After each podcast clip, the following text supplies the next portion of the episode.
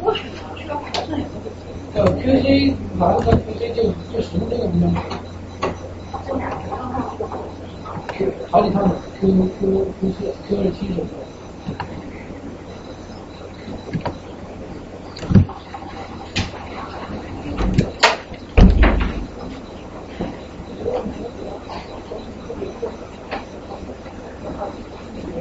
行，怎么样？开始吧。好，行，那个好，欢迎大家今天来，今天终于回到沙龙正常的这个状态，大家可以对更加对更加自由一些。然后对，既然是沙龙正常状态，我们还是按惯例先每个人自我介绍一下，大家可以互相认识一下，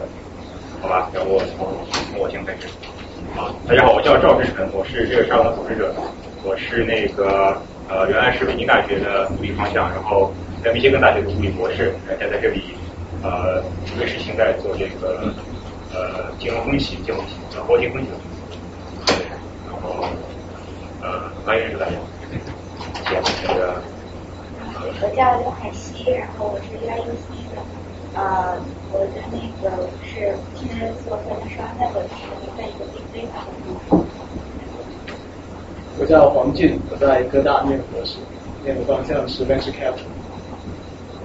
我叫李晴飞，现在也是科技在读呃 engineering，然后现在在一个也是银行在做 research。叫金门菜，我现在在各大读。哦，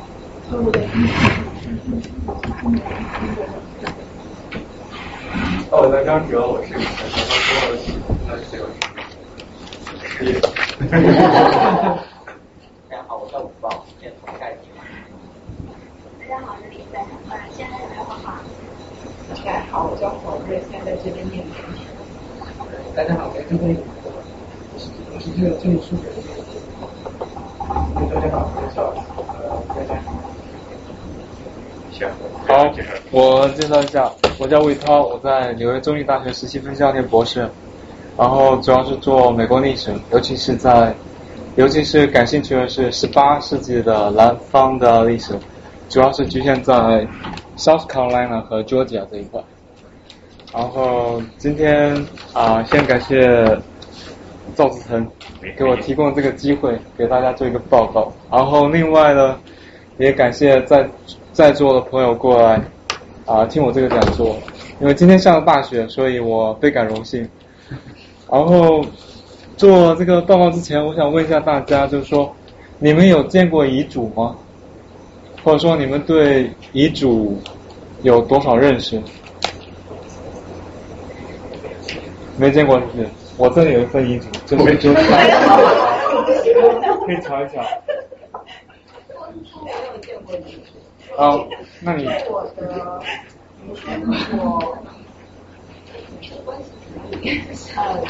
我外婆的妈妈的爸爸。我不是外婆的外公。我我外婆的外公，我外婆的外公。他们他们家其实是。我我就就就就因为因为那个时候就是我已经不在了，但是我就是他已经不在了，但是我看到他写的那个遗书，然后当时他们家是很大，然后他有大概。有一正妻，然后两个从小的太太，然后他就是一个一家呃和一个关系。然后我的外婆的妈妈是我表妹，然后是长房的唯一的一个女孩子，然后就是一个丈夫，然后就是那个就是就是家里有个茶，然后那个东西就就那种然后对，他就写的还蛮详细的，然后他自己特别喜欢的就是那种。呃，小青都没有，小青我觉得就那个时候我就觉得切在里面也会有。都是总共是一份，但是每一页都不同。我以为是一页一份，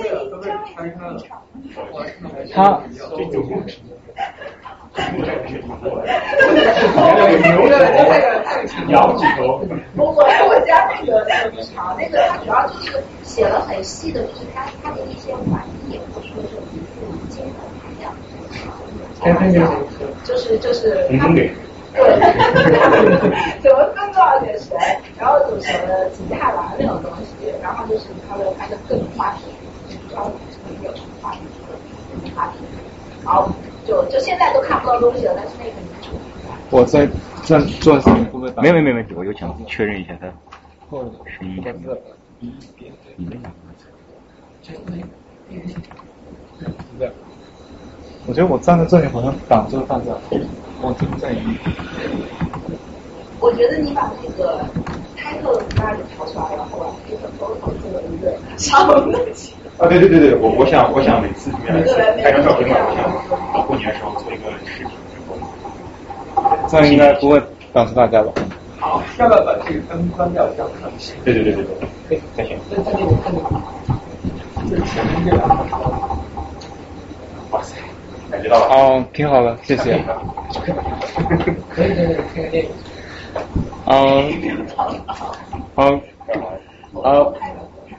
非常感谢黄瑞分享他的关于啊看阅读遗嘱的那个经历。但是我们今天要分析一份遗嘱是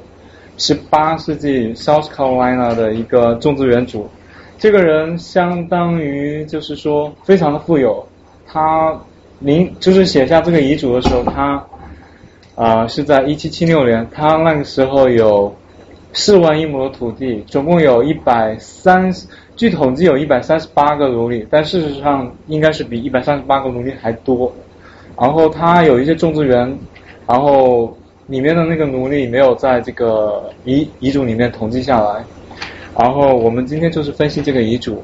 然后呢，大概就这个样子。好，我们先给大家看几个图片。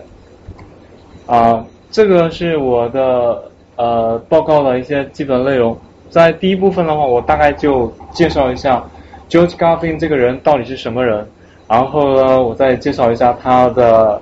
啊老婆、他的妻子和他的贫富以及他的儿女，然后顺带我给大家介绍一下南方种植园的文化或者说种植园的历史，用视频的形式给大家介绍一下。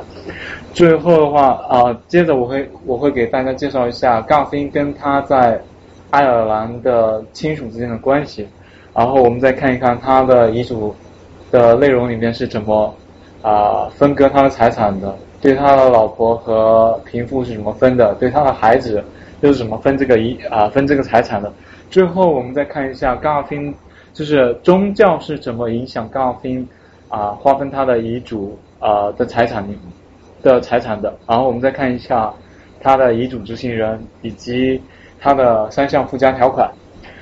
然后。高尔宾是一七零九年出生在北爱尔兰，他的父母都是那种亚麻织木织布工，所以呢就是一个很平民的一个阶层。但是他在一七三七年的时候，他决定要离开北爱尔兰，然后前往北美新大陆。然后他在这个时期，他是已经娶了一个白人的老婆，他的老婆叫啊。叫什么来着？我看看，呃，民族搞忘了，等一下，叫凯瑟琳桑德森，这是他第一任老婆。但是呢，他这个人就是不想待在北爱尔兰，然后就想出去闯一闯，然后实现他的美国梦。然后他就，呃，那个时候没有，主要是要改善一下自己的生活状况，因为他那个时候是一个平民的阶层。然后有好多人去新大陆之后都发财致富了，所以他也就来到了北美新大陆，大概是在一七三七年。然后我们看一下，这个是有一段航程是在 Google Map 上面做的，从北爱尔兰的阿姆嘎到南卡罗来纳的 Silver Bluff Baptist Church，大概要花十五个小时加十五个半小时，如果是坐飞机的话。然后呢，这个如果是在一七三七年的话，如果是坐那种三桅帆船的话，大概要花两个月，甚至到两个半月的时间。所以他就是从北爱尔兰横跨大西洋，然后来到了 South Carolina，然后进行啊，就是发财致富的梦想。哎，他们那个时候到新大陆对他们来说是一个什么样的一个一个一个一个一个一个符号？就是说去那里就那里就是机会特别多，然后。就在他们看来，去新大陆是什么嗯，你这个就是说，新大陆的话，一般我们是从一六零七年，就十七世纪的时候，就有一些英国人来这里了。然后来这来这里之后，在十七世纪生活下来是很困难的，但是到十八世纪的时候，好多人都已经发财致富了。北爱尔兰它那个地方就是很穷的，就就是嘎尔宾住的那个地方是很穷的，所以他主要是为了改善自己的经济状况，然后想尝试着一番努力。他是一个人到的吗？还是？他主要是在英国政府里面谋得了一个官职，这个官职主要是从事印第安人和白人之间的呃那种协调他们之间关系，就是维护他们之间的友谊，也就是以一种，以一种就是调解他们之间的纷争之间的形式，呃谋得一个官职，然后就来到了 South Carolina，然后大概就是这个样子。然后我们再看一下，就是说，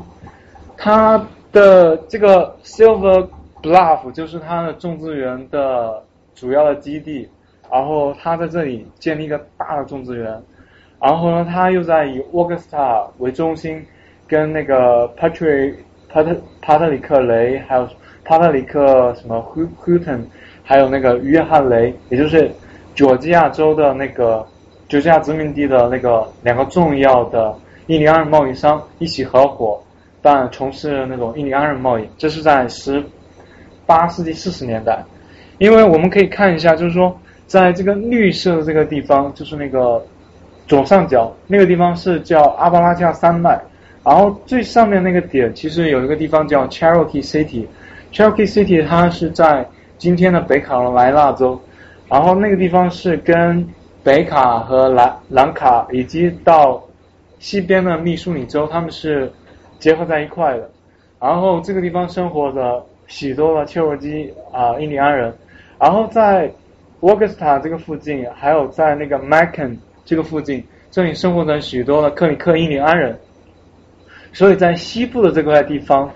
就有很多印第安人在这里。然后在东部沿海地区，这个地方就是查尔斯顿，住着很多的白人殖民者。在下面一个地方，它就是。啊，Georgia 的那个 Savala，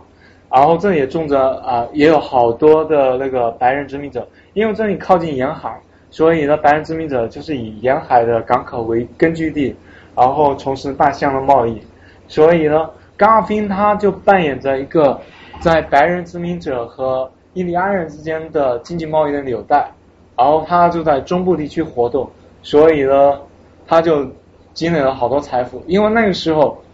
好多白人殖民者不懂印第安人语，然后甘尔宾就从事这种啊经济贸易，然后发家致富。对，因为他长期从事这种经济贸易，然后他娶了克里克印第安人的部族的一个公主，她叫麦特瓦尼，然后娶了她做老婆之后呢，他就啊给他提供很多便利，所以他就。那种就是印第安人贸易就越办越大，然后我一会会会给大家讲一讲他的那个这个老婆的啊对他的那个贸易的重要性，然后大概就是给给大家介绍一下啊这里的地理和它的经济贸易关系。它的中原在在那个 Silver Bluff。对，在 Silver Bluff Baptist Church 这一块，然后呃下面有几个图片我们可以看一下，这个是那个 Silver 啊。Bluff Baptist Church，这是美国历史上啊可考的最早的一个黑人基督教会。然后我进去过，然后外面看了很很简陋，但是里面很宏大。然后这是在冈尔宾，他是一个基督徒，但是这一个是亲信亲信黑人亲信派的基督教会。亲信派它是基督教的一个分支，它就是说。你黑人就说你基督教基督徒要接受耶稣基督的保护的话，或者说真正信仰耶稣基督的话，就是要以你啊轻信了之后，就说内心的那种 immersion 有达到那个地步了之后，你才能是真正基督徒。因为普通人就是说受洗之后你就是基督徒了，所以这个更强调内心的那种 immersion。然后在他的庄园里，在得到 George Garvin 的首肯的时候，他办了这个教会，他的黑人奴隶办了这个教会。然后他来到了北卡罗来啊南卡罗来纳了之后呢，他会发现就是在西部的话，就是有好多的原始的印第安人，他们从事原始的狩猎、打猎的活动。这里大概是一个图片，介绍他们的基本生活状况。然后呢，下面有一个是啊，介绍白人之白人殖民者跟印第安之间从事贸易的一些一个图片。然后这个是做的主要是皮毛贸易，那个墙上挂的就是各种各样的鹿皮、羊皮、马皮什么之类的。然后做完交易之后，他们会喝喝什么啊？喝喝酒，一起庆祝一下。有的人会啊？他们喝的是什么？是真的酒？对他们应该爱尔兰人应该喝的是那种啊，Scotch，对，Scotch。他们给印第安人什么来交易？有时候是给他们枪支，跟印第安人拿那种皮毛跟他们交易，他们给他们枪支，然后给他们烟草，他们抽大烟。呃，我们想问一下，那时候就是在那个时期，那些印第安人部落的生活水平怎么样？生活水平怎么样？十七世纪啊，十七世纪的时候他们是过得很原始的，十八世纪的时候他们也是这样的，但是这一时期因为白人殖民者来了之后，他们之间是有一些经济交流。他们就会把那种鹿皮、羊皮啊、马皮，就跟他们进行贸易，然后他们会多啊拿的一些交易交易过来的，就是有一些手枪、来福枪，还有呃一些欧洲的烟草，然后还有一些什么衣服啊什么之类的，还有就是最重要的还是酒，酒和那种烟草，他们也喝酒。我说印第安人不能酿酒。呃，印第安人会不会酿酒？我不知道，不太清楚。这一个时期的时候，我觉得他们应该会有酒，但是具体是什么样我也不太清楚。但是他们跟白人殖民者交流交易的过程中，他们就会喝喝酒、抽抽烟。他们因为他们狩猎啊，那种鹿皮啊什么东西，他们都会很原始，所以他就交易一些白人的东西。最主要还是枪，有了枪之后，他们打猎的话就很方便。就不会用那种弓箭那种东西在射击了。哎，那个就是像白人到新大陆，印第安人接触一般都是以非常激烈的方式，要把他们全都杀光了，把他们全都收并了。为什么？就是哪些情况下会有这样比较比较比较温和的方式？啊，你这个问题问的非常好。就是大家一直都觉得是白人跟印第安人之间是爆发了很重要的那种冲突，然后大家都相互残杀。但事实上是在。十七世纪，甚至在十八世纪的时候，他们之间有一些和平相处的那种关系了。这里还有一个图片，这里，这个是在十七世纪一张图片，就是这个女的是一个印第安人的公主，这个男的是一个中间的，是叫的 Soto 的，他是叫一个西班牙的白人殖民者，然后他们两个是最后结合在一块儿，然后他是给他戴一个项链。然后这是早期的印第安人和白人之间和平相处的故事。然后十七世纪的时候，白人殖民者来到欧来到北美的时候，当然之间他们之间会有一些冲突。但是白人殖民者他们也就是印第安人其实帮助了他们很多事情，因为刚开始的时候他们过来的时候啊生活就是说农作物他们都没有，就是食品啊粮食啊都没有，印第安人去帮助他们。美国的那种感恩节是在，就是在一六二一年的时候是，啊，在康涅狄格州的时候，啊，应该是在 Massachusetts，那个马卡马萨索伊特那个居民，就是那里的印第安人，给他们提供粮食，告诉他们种植玉米，种植一些基本农作物。到一六二一年的时候，他们大获丰收了之后，他们就跟他们一起庆祝，这是美国历史上可考的第一个感恩节。然后就是说，这一时期他们之间和平相处的故事还是蛮多的。当然了，这一时期的印第安人和白人殖民者之间的相互冲突也是蛮多。所以，南方的和北方他们都。还有一个问题，刚刚说到那个贸易的情况，说到那个白人用于交换的呃作物里面，呃那个商品没有烟草，但我们印象里烟草不是印第安人发明的，然后由殖民者带回欧洲才有的这样的东西。他们会卖给他们。嗯，就是说，呃，就是说到十七世纪的时候，跟不十八世纪的时候跟十七世纪不太一样。十七世纪的时候是印第安人是会抽那种土烟的，但是在 Virginia 的那个切萨皮克湾，呃，切萨皮克湾，他刚开始白人殖民者他们是不能生活下来的，后来是他们因为发明了烟草，不是说发明烟草，他们发现烟草贸易有利可图，他们把那个烟草就运回到欧洲，所以好多白人殖民者就发财了，因为欧洲人喜欢抽烟草嘛，抽大烟，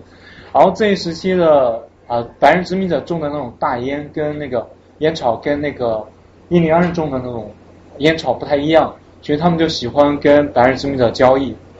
所以他们两个还是不太一样的。当然他们也抽那种烟草，但是可能就是说啊、白人殖民者可能种的可能更好一点点，大概就是这个意思。当然他们也有。然后我们再看，就是嘎宾他既从事了跟印第安之间贸易，他还从事着黑人奴隶贸易。黑人奴隶贸易就是说，啊、查尔斯顿它在十八世纪的时候是北美的四大海港之一，其他的海港有啊、马萨诸塞州的那个波士顿，还有啊、纽约的纽约殖民地的那个纽约市，还有在费城，就是宾州的费城。南方最大海港最大海港就是查尔斯顿，所以呢，这就是四个海港。然后查尔斯顿它跟其他三个海港不一样的地方在于，南方的黑人奴隶贸易都是经过了查尔斯顿，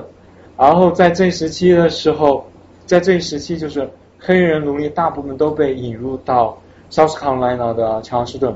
然后 George Garvin 作为一个种植园主，他从事了很多的黑人奴隶贸易。这里就是有一个图片，就是拍卖奴隶贸易的，大概就是这个样子。我问一个很基本的问题：黑人黑人贸易最早是由哪个国家什么时候来到？黑人奴隶贸易最早，呃，这个问题其实我也不太清楚，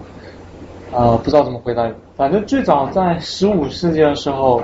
在欧洲的话就已经有葡萄牙人和西班牙人做这种贸易了。然后到十六、十七世纪的时候，他们这种贸易继续扩展开来，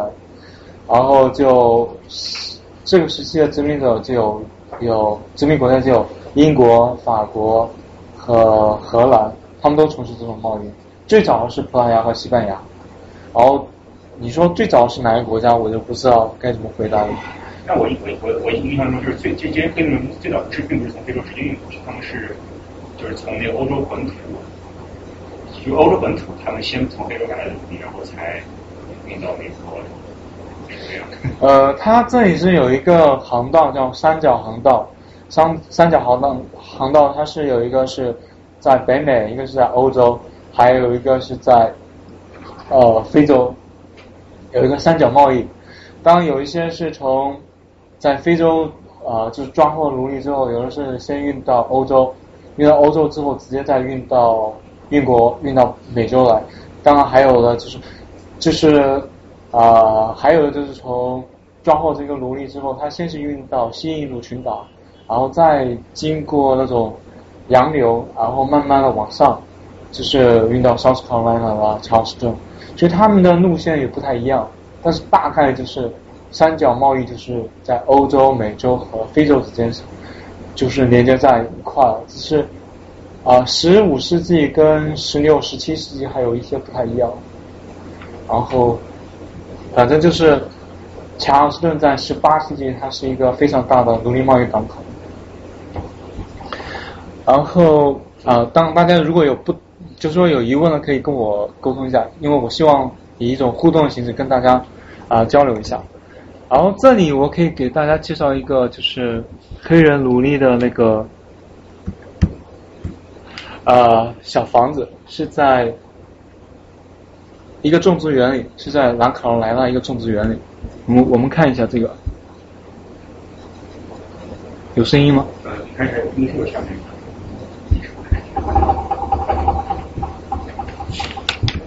可以。我我我好像听到人。这上面是好的，那个那个你那个是不是没打开？开，那个那个优酷上那那个有那个那个开的那个。那个看线上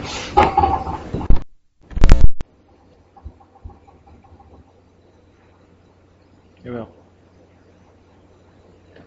刚才记得挺好的。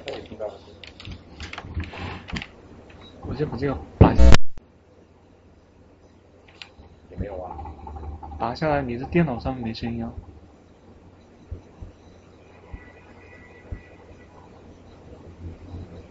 你的电脑上没声音。奇怪。这这视频是有声音的是吧？有啊，我刚才播放。嗯。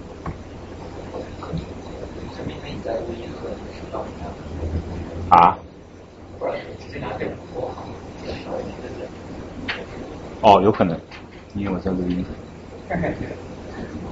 这声音要紧吗？啊，声音重要吗？因为待会还有三个视频，我不知道。呃，嗯，行，嗯，哦，这个视频其实不是特别重要。嗯，你先往下讲啊，我要问一个。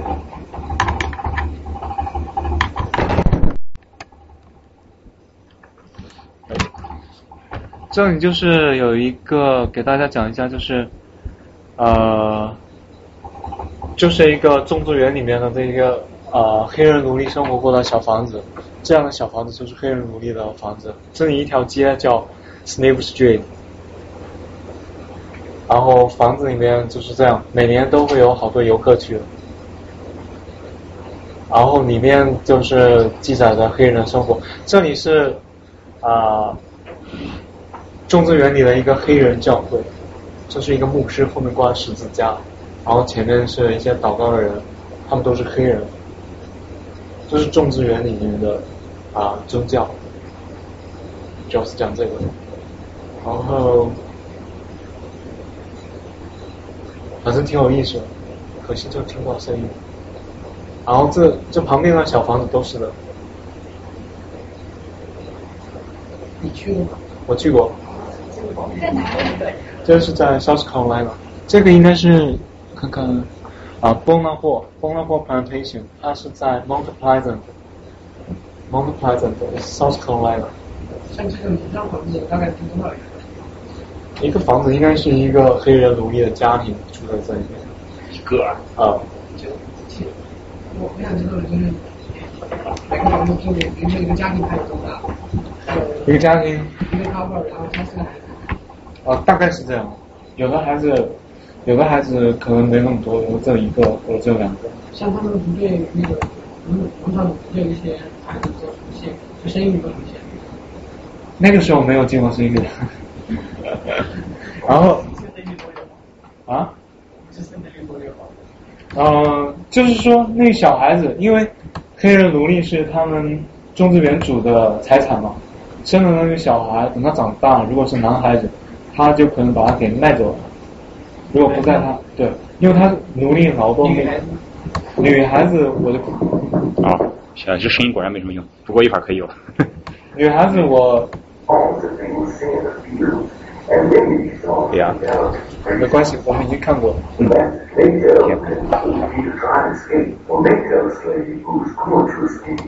行，那放 PPT 啊。啊，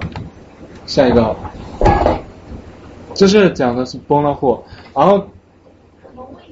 啊，你们。刚才看那个图像，你说那个黑人他们有他们的就是信基督教，或者是十字架。对。我很奇怪，他们是在非洲的时候都是信基督教的吗？还是说是他们到了美洲来以后，然后才信基督教的？而且是是基督教呢，还是基督新教的？就是天主教还是新教？这个我我很。嗯，你这问的问题非常好。就是他在非洲的时候，非洲的时候他们是信他们的本土的那种宗教的，但是来到这种北美大陆，呃，其实这个问题现在好多我们历史学家也不能解决，因为就是说在非洲的话，他们还有许多原始的那种宗教，但是到北美新大陆之后呢，他们有一些人他们就改信了新教，所以有好多人就做那种宗教改信主义。就是研究非洲人、非洲 African American history 的，他们就研究这个，就是说怎么从本土的宗教啊改信基基督教，然后在这个庄园里面，他是信的是基督教，在其他的庄园里面，他有可能是信天主教，所以说这个是新教的。对，基督教的话，它是指的是新教的，因为北美都是新教的。然后啊，当然也有一些是信天主教，但是我碰到的他们都是信的是基督教。George g a l f i n 他生活的那个北爱尔兰，北爱尔兰他，对，他是以天主教为国教的。然后英国和北爱尔兰之间一直有那种啊，爱尔北爱尔兰一直闹独立运动嘛。对，主要是因为他们宗教上的一些分歧。但是 g a l f i n 他是一个亲信派的一个基督徒，所以在他种植园里面，他黑人奴隶必须跟他信一模一样的呃基督教，不然没有得到种植园主。刚丁的首肯的话，黑人是不可能到他的种植园里面建立一个基督教会，就是那个 Silver Bluff Baptist Church，不可能的，这是必须在得到种植园主的同意的。然后，呃，到十八世纪的呃七七十年代左右的时候，刚丁就是从一个穷屌丝变成一个高帅富，他他就他就有好多种植园。在北卡分布在北啊南卡罗来纳，分布在啊 Georgia 殖民地，然后有些是在沿海地区，有些是在 Silver Bluff 这个附近，还有一些分布在 Algach。Algach 它是在靠近阿巴拉契亚山脉这个地地方，所以它有好多个种植园。那个遗嘱里面写的很清楚，就说哦，在这个地方有，在那个地方有，然后把这个地方的呃黑人奴隶分给这个孩子。把这个地方的财产分给这个种植园的财产分分配给这个孩子，所以就有好多种植园。我们还有个问题，这些种植园主要是种什么？种甘蔗。草。啊，Virginia 的那个种植园主，他们主要是种烟草。在 South Carolina，他们主要是种那种靛蓝。靛蓝是一种染料，欧洲人他们用它做，就是做做做各种各样的。对。然后就是啊，就是给那个衣服染色。欧洲的贵族都喜欢这样的各种各样的花花，就是花花绿绿的那种颜色的那种呃衣服。然后还有就是种烟草，还有种棉花，还有种大米 rice。在 South Carolina 最主要的农作物是种 rice。rice 的话就是要需要很多黑人劳动力，但是在 Virginia 他们主要种的是烟草。他们两个地方虽然是很接近。但是种种植的农作物种不太一样，还种一些玉米。还有就是到十九世纪，十八世纪到十九世纪之后，呃，当在十八世纪中期的时候，啊，有一个伊莱惠特林他发明了那个海岛棉的那个机器，然后种植棉花就是变得越来越流行。所以在商场呢，种植的谷物农作物种主要有靛蓝、大米、棉花，还有一些烟草等等。大概就这样，Virginia 主要是种植的是 tobacco，然后到十十八世纪中后期的时候，他就是有自己的那种种植园，然后种植园里面有好多黑人奴隶作为奴隶劳动力，帮助他啊种植各种各样的农作物种，然后种植了这样的物种的时候，他就用那个船把啊大米运送到欧洲，还有烟草。还有什么各种各样的农作物种运回到欧洲去卖，然后他就赚钱，就是这样，他就这样发家致富了。然后下面一个，这里有一个非常呃经典的一个种种植园，这个是十九世纪中后期一个种植园，它是以古啊古希腊的建筑风格建立的，它在 Radcliffe Plantation，这个种植园是。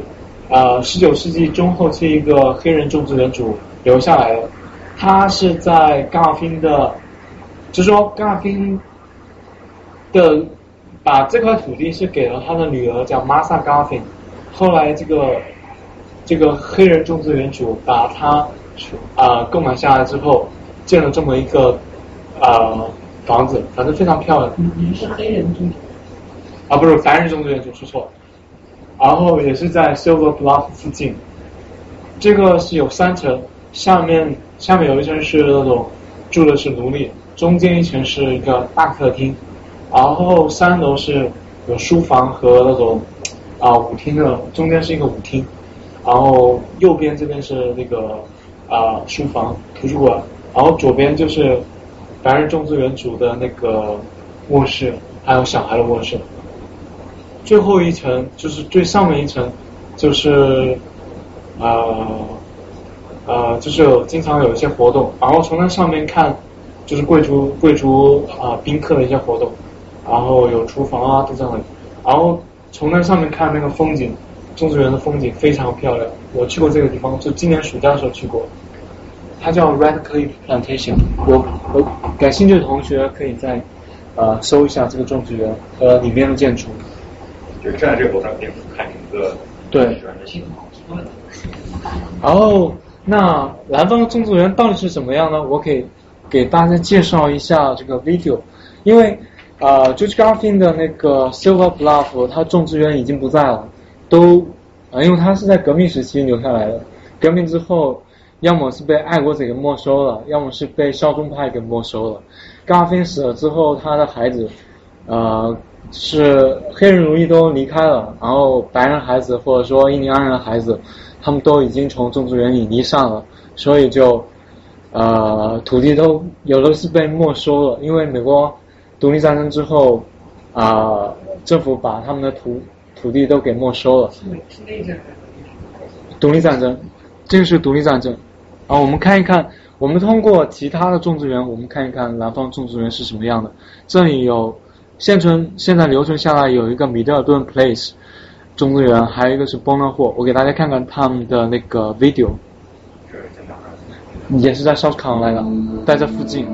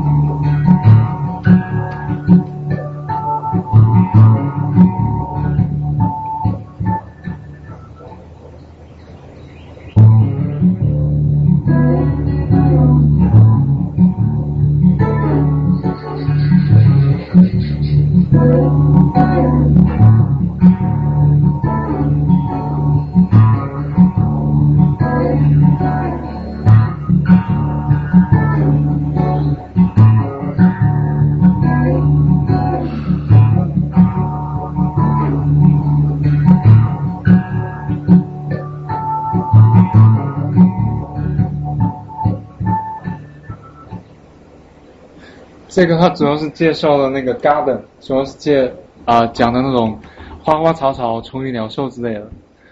因为呃现在的种植园里面，他们可能或现在可能看不到那些呃就是各种各样的黑人奴隶了，所以这个比较简单一点。我们再看看这个。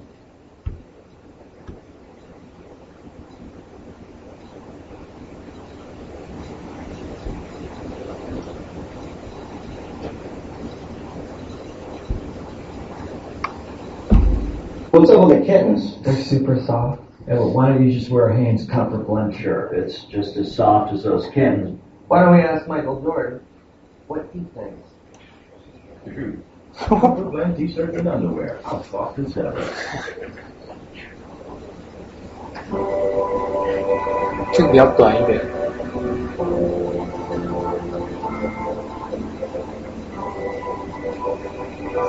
will 这些状元现在都在做。现在是作为旅行的啊，就是国家历史遗址，被作为开发，主要是给游客来玩。这里面是一个大的草场，以前有好多马都在这里活动。但它这个拍的就是不是特别好，它那是个公路片，对，清明欣赏比较值。是 这个，这个清就是里面的那个楼梯。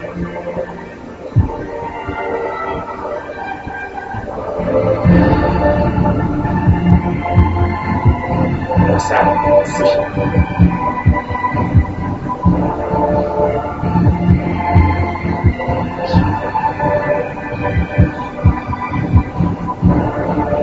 这个是以前放熏肉，因为没有冰箱，把那个肉储存在这里。啊这是奴隶，刚才那个是奴隶做的。啊，这个比较短，这个还这里还有一个，还有一个最后一个 video，我们可以看一下。这个也是 b o n a h o 的 plantation，就是是的，当时的客人是说一个法，刚才看这个花的时候，它那个花的名字是吉安菲亚，它是是哪里的地区呢？是黑人他们有的是从啊、有的是被英国殖民者运过来的，有的是被法国殖民者运过来的。然后那个稍等，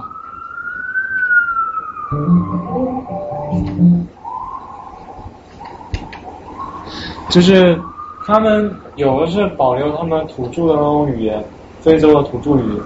有的是跟有的是如果是在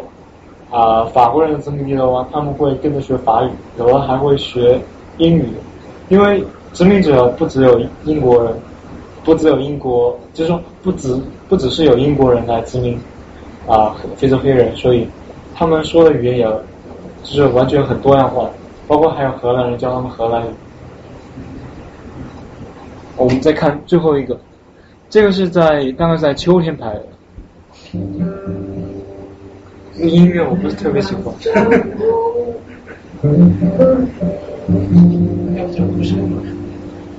反正就是他这个不是拍的风光片，刚才两个是比较宣传的，是比较商业化，这个是游客拍的。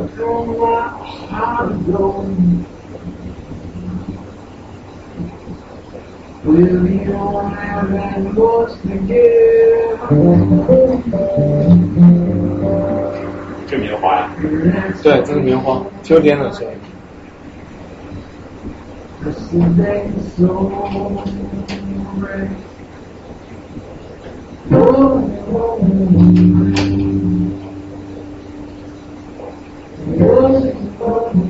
这音乐听起来很屌丝。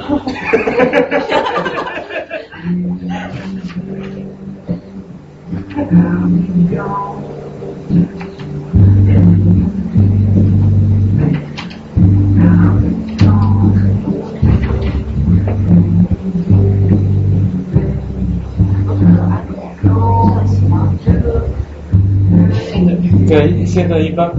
马很贵的，不给人骑。只给游客看的。骑自行车场一些自行车都那个座位去掉。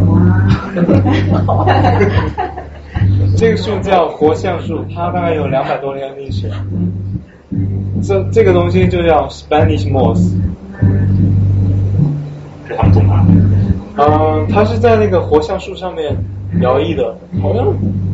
应该是从英国运过来的那种物种。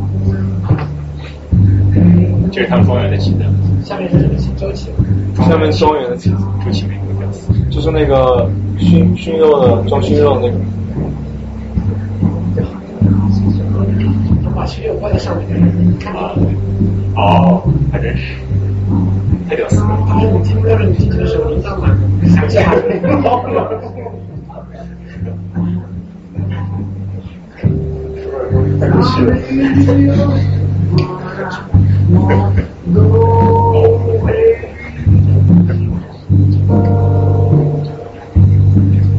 刚才这个其实已经放过，但是像这个牧师他是牧牧师也是奴隶，也是黑人奴隶。那他干活吗？他是归某个农场还是？他是在种植园组里边，就是在一个种植园里边，他是一个黑人奴隶，他是在黑人奴隶的这个群体里面，或者说共同体，就是那个群体里面，或者说社区里面，他是一个牧师，但是最后还是众资源主的那个黑人农民。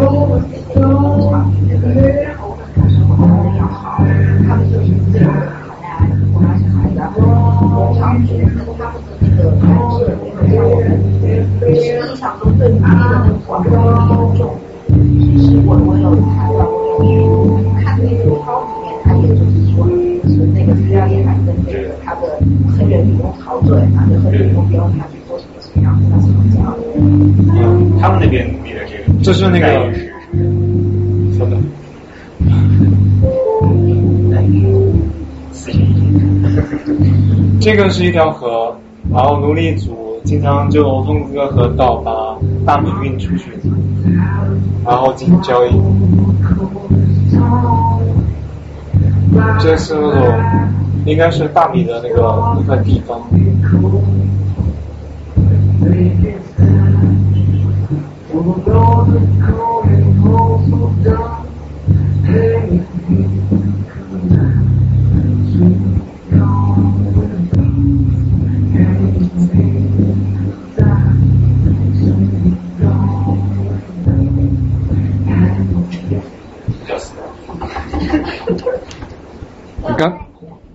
问。是，种植园主他们从欧洲来的时候，他们都是社会底层，但到了美国之后，他们就会成为上流社会。是，呃，那我想知道，就是这种在文化上面或者当时垄断，那他在文化的，就当时文化上的情况是怎么呃，这个要不是这个问题要具体分析一下，就是说，在南方的话，他的移民，因为嘎宾他是比较特殊一点，他是爱尔兰人，爱尔兰人他因为他信仰的是新教，但是爱尔兰的国教是天主教，所以他具体就说具体到底是因为什么原因他要来南方，其实我们知道的也很少，因为他在爱尔兰有老婆。然后他在爱尔兰有亲戚朋友都在这里，但是他谋得一个官职之后，他就来了新大陆，然后，嗯，然后，然后他就他就就然后就发财致富了，然后在 South Carolina 的那个移民群里面，群体里面还有英国人，还有法国人，当然也有少数荷兰人，还有一些犹太人，具体的就说。呃，他们以前的文化跟他们现在所啊生活那种文化之间的那种差异，或者说啊，或者说他们对文化适应的怎么啊怎么理解，或者怎么理解他们的文化适应，或者说调试什么之类的，这个其实我也不知道该怎么回答你，因为这个问题太啊太宏大一点，我觉得我暂时也不能回答。就我个人而言，我觉得嘎尔芬应该主要受宗教上的影响，他宗教上和经济上的影响，他才移民到北美。宗教上主要是因为可能是跟天主教信仰不太啊啊，就说不太满满满意天主教那种信啊信仰，因为他是新教徒嘛。另外一个是说他的生活状况很一般，为了改善一下自己的经济待遇，所以他就来到这里。然后文化上的。啊，其实我就说他那个时期的爱尔兰文化，以及到他来到新大陆之之后那种文化的话，就是说有很多不一样的地方。然后具体要怎么跟你回答这个问题，我暂时也不能回答，因为呃，我只能说就我自己个人所知道的，他慢慢的吸收了。南方的种植园主的那种文化，譬如从事了黑人奴隶贸易，从事了啊印第安人贸易，然后建立自己种植园，这跟他以前是完全不一样的。对他个人的怎么影响，暂时也不知道怎么回答。我还有个问题，你刚才一直说高尔夫他那个种植园是种粮食的，然后走完粮食的，他把这些粮食运往运往欧洲，对吧？啊。就是说，欧洲那个时候，从这个角度来说，欧洲那个时候应该是吃大米。啊。那现在为就是为什么现在欧洲吃大米吗？我好像没有这个印象。现在啊，现在大米大家都吃啊，全世界人都吃。就是说，呃，South Carolina 它在十八世纪，它的主要出口的农作物主要是大米。大米有的是运到英国，有的是运到欧洲。然后到十八世纪中后期以后，甚至到十九世纪的时候，它的农作物主要是由大米慢慢的让位给了棉花，棉花，然后因为棉花可以做各种各样的纺织品嘛，所以就是这个样子。然后大家还有问题吗？那你说。呃，我想问一下，就是我比较好奇，就像他们种植这种生活方式，因为他就是。他会说有，就是像欧洲的那些个体家庭做一个大家可以这样的一个方式。嗯，其实到南方之后，因为我待会可能会要介绍他的那个遗嘱的财产分配，我们就会发现，欧洲的那种等级制度对他们的影响啊，几乎就是说不是那么重要了，因为在欧洲的话。呃，像法国的话，他们有三个等级制度；在英国的话，它有长子继承制。然后，但是在嘎芬他分配遗嘱的时候，啊，分配财产的时候，他并没有严格遵守长子继承制。然后，在他的种植园里面，也没有非常明显的那种啊等级制度，说第一等级、第二等级和第三等级。他有黑人，有印第安人，有白人。但是啊，就说他们对种族，就说对种族黑人的理解，对印第安人的理解，对性别的理解，他们是有差异的。但是跟欧洲等级制度已经是完全不太一样的。待会我可以给你啊到结论的地方，我可以给你回答更清楚一点，或者看看我们的遗嘱。然后啊，现在我们介绍一下，就是说，刚好听到美国革命时期的时候，他。啊，加入了爱国者的军队，然后呢，就反抗英国军队的那种啊殖民统治，就反国反对反抗英国政府的那种在殖民地的那种殖民统治。然后这一时期，英国政府在腹部地区腹部地区的话，煽动克里克印第安人和呃切罗基印第安人去反抗啊沿海地区的白人种植园主。所以呢，奥芬加入了爱国者的军队，然后就啊跟英国军队打起仗来，然后也有可能是因为考虑到这个缘故，考虑到战争之后他有可能会阵亡，或者是被英国军队给刺杀，所以他写下了遗嘱。这是在一七七六年的写下了遗嘱。写下这个遗嘱之后呢，他就参加革命军队去了，然后大概就是这样。然后我们再看一下，现在我们给大家我们介绍一下他的亲属关系。嘎芬的一生里，他有三个白啊三位正牌的，是正三位正牌的那个妻子。第一个妻子是爱尔兰的妇女凯瑟琳桑德森，但是她自从来到新大陆之后，再也没有跟他联系了。然后第二个妻子是在南卡罗来纳的那个圣米歇尔大教堂娶了，他的这个妇女叫布里奇特肖。然后娶了这个媳妇之后呢，后来他又跟克里克印第安人的公主麦特瓦尼结婚了。然后前面这两个白人妇女都没有给他生下孩子，然后他跟克里克印第安人妇女麦克瓦利结婚之后，麦克瓦利给他生了三个小孩，就是三个印白混血的小孩，一个叫 David，一个叫 George，还有一个叫 Judith。然后这个是讲，大概是印第安人和白人和平相处的故事。你说？那他这样的话，像当时他允许重婚的吗？嗯。啊？当时。像这样娶的妻子都需要登记吗？还是说？当时，当时因为他是在种植园组里面，就是说在种植园种种种植园里面，他自己是种种植园主，所以所有东西都是他自己说了算，因为英国政府管不了他。当时有没有州的法律？当时还没有州，只有殖民地。对，还没有还没有形成殖，就是说那时候只有殖民地，殖民地都是以种植园为单位构成的，种植园就是由。啊，种植园主来管理的，都是种植园主的财产，英国政府管不了他们。那另外一个，他第一任妻子在爱尔兰嘛，那他没有联系爱尔兰那个妻子，那他爱尔兰的妻子怎么办？有没有说是在向爱尔兰政府提起？哈哈哈因为他这样子抛弃了。呃，你也可以说应该是抛妻，但是因为他没有孩子，所以就没有说弃子之说，但是。后来就是说，就是没有联系了。我们也不知道，因为我没有屎尿，我们也不知道他们之间到底出了什么问题。有可能，另外我看到一份材料，就是说，爱尔兰的一些妇女，她们是很彪悍、很凶悍，然后就把他们的老公就呃赶走了，赶走了，他就写一封信，就说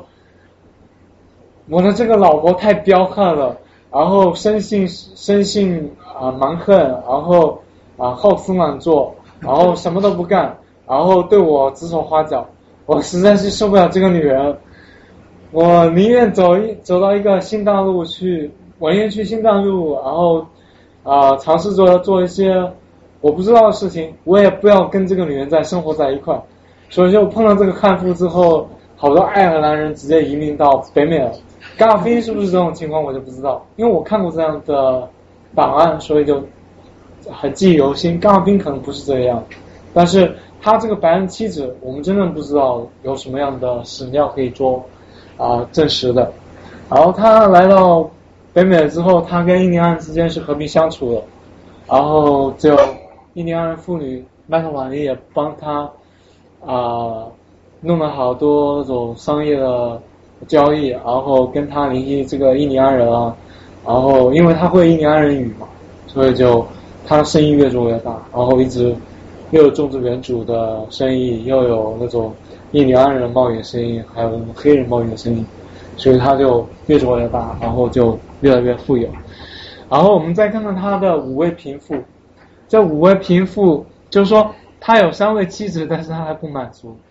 然后他又找了五位贫富，这五位贫富第一个白人妇女就是 Rachel Dupe。他给他生了两个孩子，一个叫 Thomas Golfin，一个叫 Martha Golfin。然后黑人混血妇女 Sapa，还有什么黑人妇女 Rose，Rose 给他生一个女儿叫芭芭拉。然后 Sapa 好像生了两个女儿，一个是叫啊 Rachel，还有一个叫 Betsy。然后克里克印第安人妇女这个尼特苏基和这个 w i t c h u n k y 好像都没有给他留下孩子。我们再看看他们的九位儿女。九位儿女，Rachel Dupe 给他生的是两个孩子，一男一女。然后他们两个是 g a r f i n 遗嘱主要受益人。然后 Thomas g a r f i n 分的遗嘱最多，啊，分的财产最多。然后麦克瓦尼因为也是他的妻子嘛，他给他生分了三啊生了三个孩子，他们都是印白混血的。然后他们这三个孩子也是他的遗嘱主要受益人。最后一个遗嘱的受益人是。黑白混血女儿芭芭就最下面一个，这个是黑人妇女分的啊，Rose 的儿，Rose 的女儿。至于 Sapa 和 Wait Chunky 和 Light Light Hach，这三位啊混血的是这三位这个妇女，两位是印第安人妇女，一位是黑人混血的妇女 Sapa，他们就他们的女儿就不是他的遗嘱主要受益人，所以为什么这样分，为什么那样分？我们再看看下面的情况。然后这是在高尔芬遗嘱的第一部分，第一部分他几乎是把他的九个孩子都赋予了他们自由身份，然后就因为他们有的是印第安人，有的是啊黑人，他们都不是自由人身份，所以他又完全赋予他们自由人身份。大家知道啊，大西洋世界中的黑人奴隶贸易是在哪一年废止的吗？是在什么时候废止的？大家知道吗？废除黑人奴隶贸易是在英国，好像是在一八零七年；在美国是在杰弗逊刚啊托马斯杰弗逊政府时期的一八零八年的一月一号废止的。但是这个写下遗嘱的时候是在一七七六年，然后高尔芬给他的黑人的孩子和啊印第安人的孩子都赋予他们以自由身份。这是非常的具有划时代的意义的，因为一般的种植园主做不到这个，做不到这一点。其实我们一边的还是需要那个自由身份。啊，印第安人孩子不是自由身份，但是他赋予了他的自由身份。那这个有什么区别呢？就是说一边也算也是属于二等。呃，不能说是二等公民，就是说在他的种植园里面有。白一般种植园主啊都是白人，然后那个黑人和印第安人都是他们的啊奴役的劳动力，奴役的劳动力，就说到底是黑人奴隶身份更高贵一点，还是印第安人身份会更高贵一点？待会我会觉得，待会我会啊给出个结论，就是说啊，冈登其实更重视的是印第安人的身份，而不是黑人。黑人身份，就是说，在高芬看来，印第安人身份比啊黑人奴隶的身份更高贵一点点。这也就是为什么他给啊他的那个啊黑人妇女的那个老婆叫麦特瓦尼的孩子分了好多财产，三个孩子分了好多财产，而对黑人妇女的财产啊黑人妇女给他生的孩子的财产，就是说分配的话，分配的其实很少。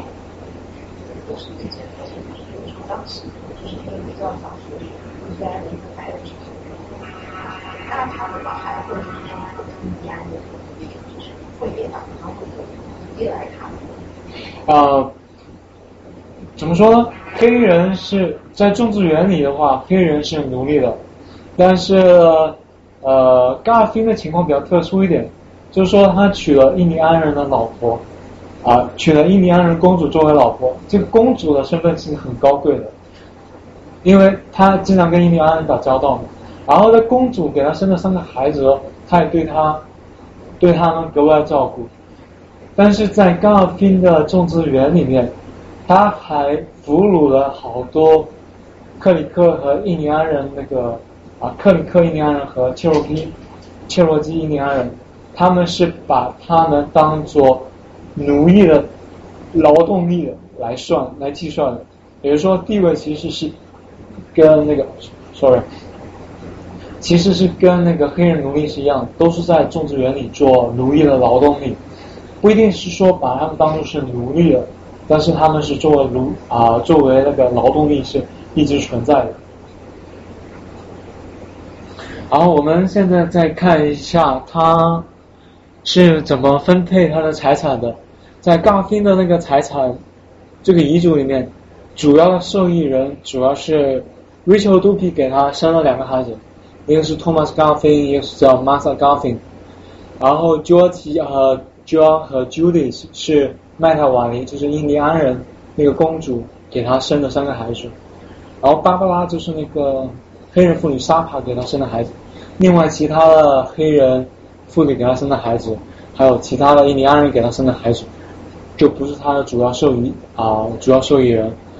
然后。因为他这个遗嘱啊写的内容比较细致，所以我不可能把它全部都写下来。然后最主要的分配的话啊，一个是分配的是土地，土地因为冈尔芬有将近四万四万英亩土地，然后给托马斯冈尔芬就分了将近一万英亩的土地，也就是说分了百分之二十五。然后另外的啊，马萨冈尔芬分了大概四千英亩的土地。约基好像分了四千英亩的土地，啊，约翰他是约基的弟弟，但是他分了将近五千英亩的土地，然后这个是没有遵循那个长子继承制，然后因为约基比约翰年长，但是约翰分的土地比他哥哥还多，然后 Judy 是也大概分了四千英亩土地，巴巴拉也是将近四千英亩土地，然后这些土地就是说。啊，在冈尔芬的呃种植园里面取出来，就是分出来，有的是在 South Carolina，有的是在 Georgia，有的是在 South Carolina 那个 Albany 那个附近。但是另外一个就是 Thomas 冈尔芬还分得了一个重要的财产，就是啊枪支。托马斯·高尔芬分得了啊所有的那个银质枪支都是给了托马斯·高尔芬。还有那种来福枪里面上等的来福枪，也是给 Thomas Garfield。然后作为男人，这里面男人剩下男人就只有 George 和 d 啊和约翰，他们就把剩下的那个来福枪，就用次等的来福枪，在他们两个人之间平分。然后 Martha、Judy 和 Barbara 他们都没有分得枪支。这个枪支大概有多少？这个枪支大概有多少？我没有统计。反正就是上好的枪支都是给了 Thomas Garfield，剩下次等的那种来福枪都是给约翰和啊 George，然后好的东西都是给了 Thomas Garfield。所以说，因为 Thomas Garfield 是一个白人，虽然他的母亲 Rachel Dupy 是 George Garfield 的一个贫妇，不是他的妻子，但是他因为他非常考，他觉得白人身份对他非常重要，所以你看。这六个人里面，只有前面两个人有前面两个孩子有刚好芬这个姓氏，其他的孩子都没有刚好芬的姓氏。他没有姓氏？没有，只有只有上面两个人给了他刚好芬的姓氏，下面的孩子都没有刚好芬的姓氏。他们只有名没有姓。对。就是他们不能以高尔芬这个姓氏，不能继承这个高尔芬姓氏。不可以，他赋予了他自由身份，但是没有给他家族的姓氏。但你看那个 George 叫什么？意思不是他那个，他妈是他，对啊，是他正妻啊。是他正妻，但是他是印第安人，所以他也没给他那个呃高尔的这个姓氏。像我还有个问题，说那个赋予自由身份，就是说以后在这个殖民地的那个这个 community 里面，他们是自由，对吧？啊，就是是这个意思。呃，其实是其实是这样的，如果是在 South Carolina。呃，大概是在一，我可以给大家统计，大概是在一七四零、一七是一七五零年的时候，大概有将近百分之七十，甚至多达百分之七十的人口是黑人。然后到一七七零年左右的时候，大概是有百分之六十八，也就是说将近三分之二的人口，他们都是黑人的。然后剩下三分之一的人口，大部大部分都是白人种植园主，然后还有包括一些印第安人在里面。然后如果就是说是这样，然后那个如果你是黑人的奴隶，或者说你是黑人身份，你要在这个种植园，你离开这个种植园，你要出去，你要走的话，行走的话，有就会有一些巡警啊，他们会巡逻啊。会看看你，如果你是黑人，黑人肤色，譬如啊，周黑你在路上走，他们抓到了，哎，你有没有自由身份的那个那个告示，或者说那个契约在你身上？你没有的话，他们就把你抓走，说你是逃奴。逃奴的话，他们就抓到之后到那个黑人奴隶市场在拍卖，然后就这样。印第安人也是这样，所以呢，刚好兵死的时候。或者写下这个遗嘱的时候，他把他自己的孩子都赋予他自由身份，所以这个是划时代意义的，因为是到一八零七、一八零八年的时候，黑人奴隶贸易才废止，然后黑人才获得他们自由身份。在此之前的话，他们是不能离开庄园，离开庄园的话就被人给抓走了。像像你现在现在这几个孩子，除了前面两个，后面就至少分到了四千多亩，每个至少分到四千英亩。对。那是不是意味着，在后面这个四个孩子虽然没有继承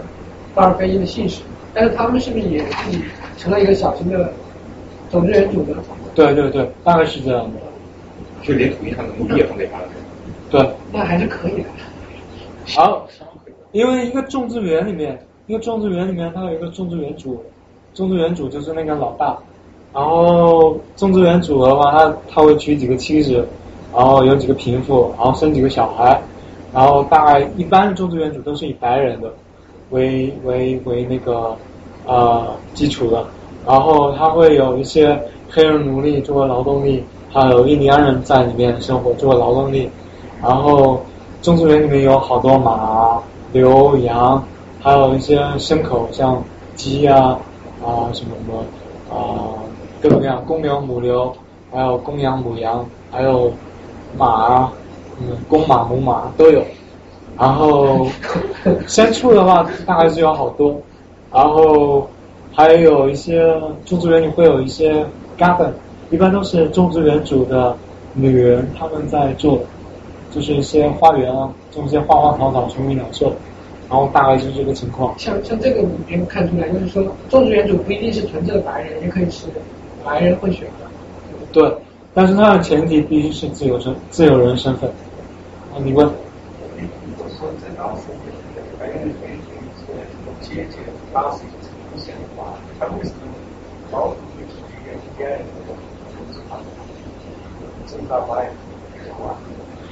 嗯，是这样的，因为是，因为他那个时期肖斯卡湾的情况跟其他情其他殖民地不太一样，就是。它的沿海地区都是白人殖民者，都是全部都是白人，在查尔斯顿这一块地方。但是往西走的时候，印第安人势力很强大，两个印第安人部族，一个是切罗切罗基的印第安人，还有一个就是克里克印第安人。刚分娶了那个老婆麦达瓦尼，她是切罗基切罗基啊切罗基不是克里克的印第安人的一个部族的一个公主。因为他要从事印第安印第安人贸易，印第安人贸易对他很重要，所以他娶了老婆，娶了这个印第安人妇女作为他老婆，这是很奇的很奇怪的一段经历。然后到美国革命时期的时候，啊，那个英国军队要杀他的时候，他就跑跑到那个克里克印第安人那个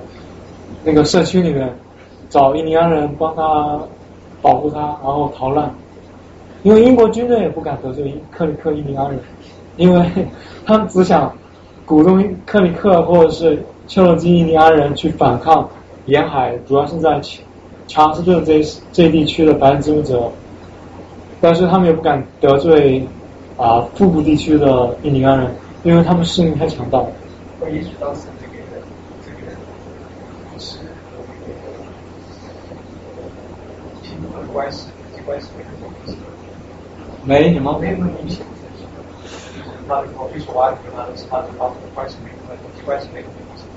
嗯，其实他们会有一些细微的区别。如果是看那个遗嘱的话，你会觉得印第安人的身份是呃比黑人的身份更重要。然后如果你是印第安人身份的话，高芬给他的孩子分配的财产更多。大概就是这样。高芬是考虑了一些印第安人身份的，反正就是有一些细微的差别。这只是我通过这个遗嘱来分的一些东西，啊，就说得出一个结论。当然也不完全是对的，这主要是分啊以高芬的遗嘱为依据的。那我们现在再看一下下面的，高芬虽然是变成高帅富了，但是他没有忘记他远在爱尔兰的那些亲属。他爱尔兰亲属主要是一些姐妹，他们有 Judith Garfin、Kathleen Garfin、Margaret Garfin，还有呃 Martha Garfin 和杨 Garfin。这个杨 Garfin 我觉得应该是一个妇女，啊，其他的都是妇女。然后 他给他们分配的财产一般都是给他们五十英镑，五十英镑的话，如果按照当时的货币的比例来兑换的话，一英镑的话可以兑换大概是八个 South Carolina 的那个货币，所以他就五十英镑的话，将近就有四百 South Carolina 的那个货币，本地的货币，所以就是给他们相当于购买力，对，可以买几头牛？就一个英镑能买几头牛？一个黑人的话大概是五十。五十五十英镑，大概有不是五十对五十英镑，但是买牛和羊各种各样的牲口就好多，但是他主要是给钱，给了钱之后他还给他们每个人大概是五百英亩的土地，然后再给他们一些牛羊马，大概是十匹马七匹牛，还有大概是这个样子，都给他分了一点点。不是怎么分啊？这些都是最好的。对啊，呃，没有，他是反正就遗嘱你是这样写的，因为有的爱尔兰亲戚真的来到了北美，然后有的就没有来，但是他在遗嘱里写了，然后有可能他不要的话，就可能把他给卖了，然后拿钱给他们，大概是这个样子。然后那个 Martha Garvin 的那个呃，大家记住这个名字，因为在后面我们还要谈谈到这个人。还有玛格丽特·高芬，我们还要谈到这两个人，因为他们的孩子就跟高芬在这里做那个印第安人贸易。然后我们再看看其他亲属，这些就是呃爱尔兰亲属，什么泰勒夫人，呃五十英镑给他孩子五十英镑，五百英亩土地，五头牛和啊五头小牛犊，给远亲 George 南京啊 George 南京和他的孩子七十英镑。给 George Newman 五十英镑和一匹价值十英镑的马，给姨妈萨拉德的女儿和她的孩子，孩子们啊各五十英镑，这个少一个字，给啊啊表亲兄弟约约翰福斯特和他的孩子们，每人各五十英镑，所以他给他的亲戚朋友都给了，包括他们孩子都给了他们的一些。这个泰勒夫人？泰勒夫人其实我自己也不知道，但是他只在遗嘱里面写到了。他是应该是爱尔兰的一个亲戚，具体是什么亲戚我也不知道，所以我也不能回答你。他的遗嘱就只有那么九页纸，然后这是给他的妻子和平父，然后我们看一下，Rachel 杜皮是他的一个平父嘛，然后他的给他的分东西的时候，他是说保证，只要 Rachel 杜皮保证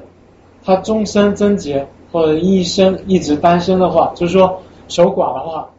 他就可以把黑人奴隶福特和以及黑人女士，一个黑人女士，她的名字没念出来，以及黑人女士的孩子给他。等到 Rachel Dupi 离世的时候，黑人女士和她的孩子将属于 Thomas Garfin，也就是属于 Rachel Dupi 的孩子。啊，这啊？他不是还有个奴隶？应该是都给 Thomas Garvin。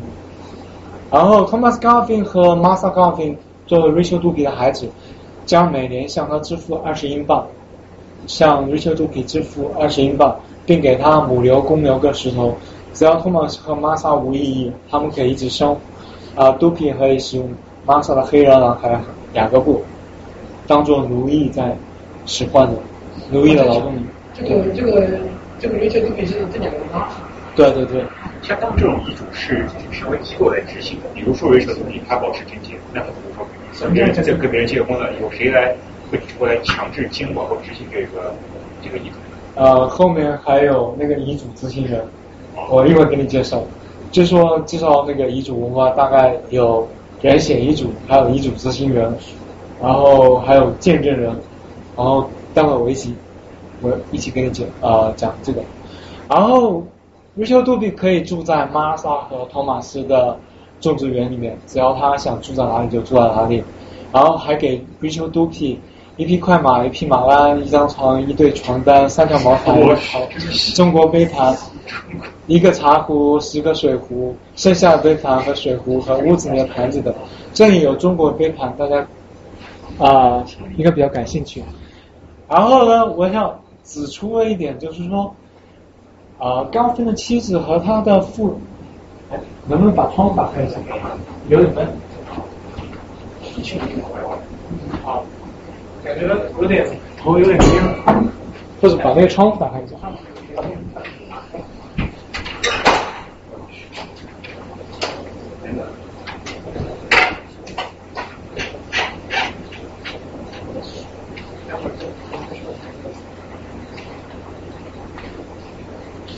要不要休息会儿？回头。对，大家休息。我没事，你们要休息可以。休息。那那休息一会儿吧，休息一会儿。大家喝点水，上休息。这门不会打开。可以。过来吗？窗开了。把窗边就坐过去。我上次在这坐了五个小时之后，出去之后头晕晕的。把那个放。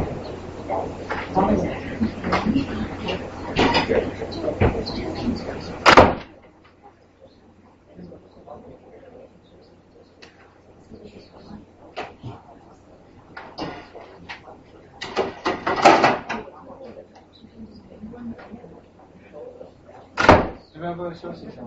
休息啊，休息。休息休息。哎，那个文宇啊，这个这个能用吗？它有没有那个？在基础性上，应该是有。以后需要。以后需要用。我上次呃，应该是晚没洗。可以，可以的。这个今天这个怎么做？我下次我下次给你说一下。但是白人啊，你用的是今天一手用的是三个羊毛，可是这种可能这个人的人也好，有可能不是不是一个原先那种。对啊，我只是讲他的意思哦，没有的，就是他这个遗嘱为例啊，而不是说要讲好我们的。始终觉得要么留下来，讲四点半还有个事。好好，行，这就完。今天不见得。那会儿也挺好，是对那个后头可能他有个学校，这个可以学。这个主要是因为因为很多人都不知道，他一直是单纯的对。呃，我是按月的，很便宜，我就看看他背后的，因为我们那边啊，主妇关系是啊，黑人和白人之间，那有啥啊性别关系？他是对这边的形象呃，白人对啊，他们说啊，什么？没有开设中华之旅的，这个呃，中华之旅或者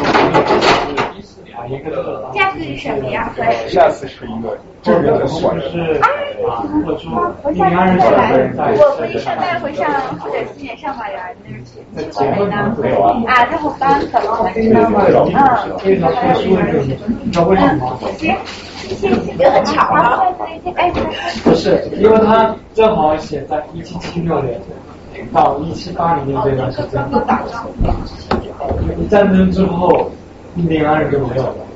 然后这批中国人就被出去了。他们是加入爱国者一方爱国者，但是因为韩国人打过去了，但是英国人军队来了之后，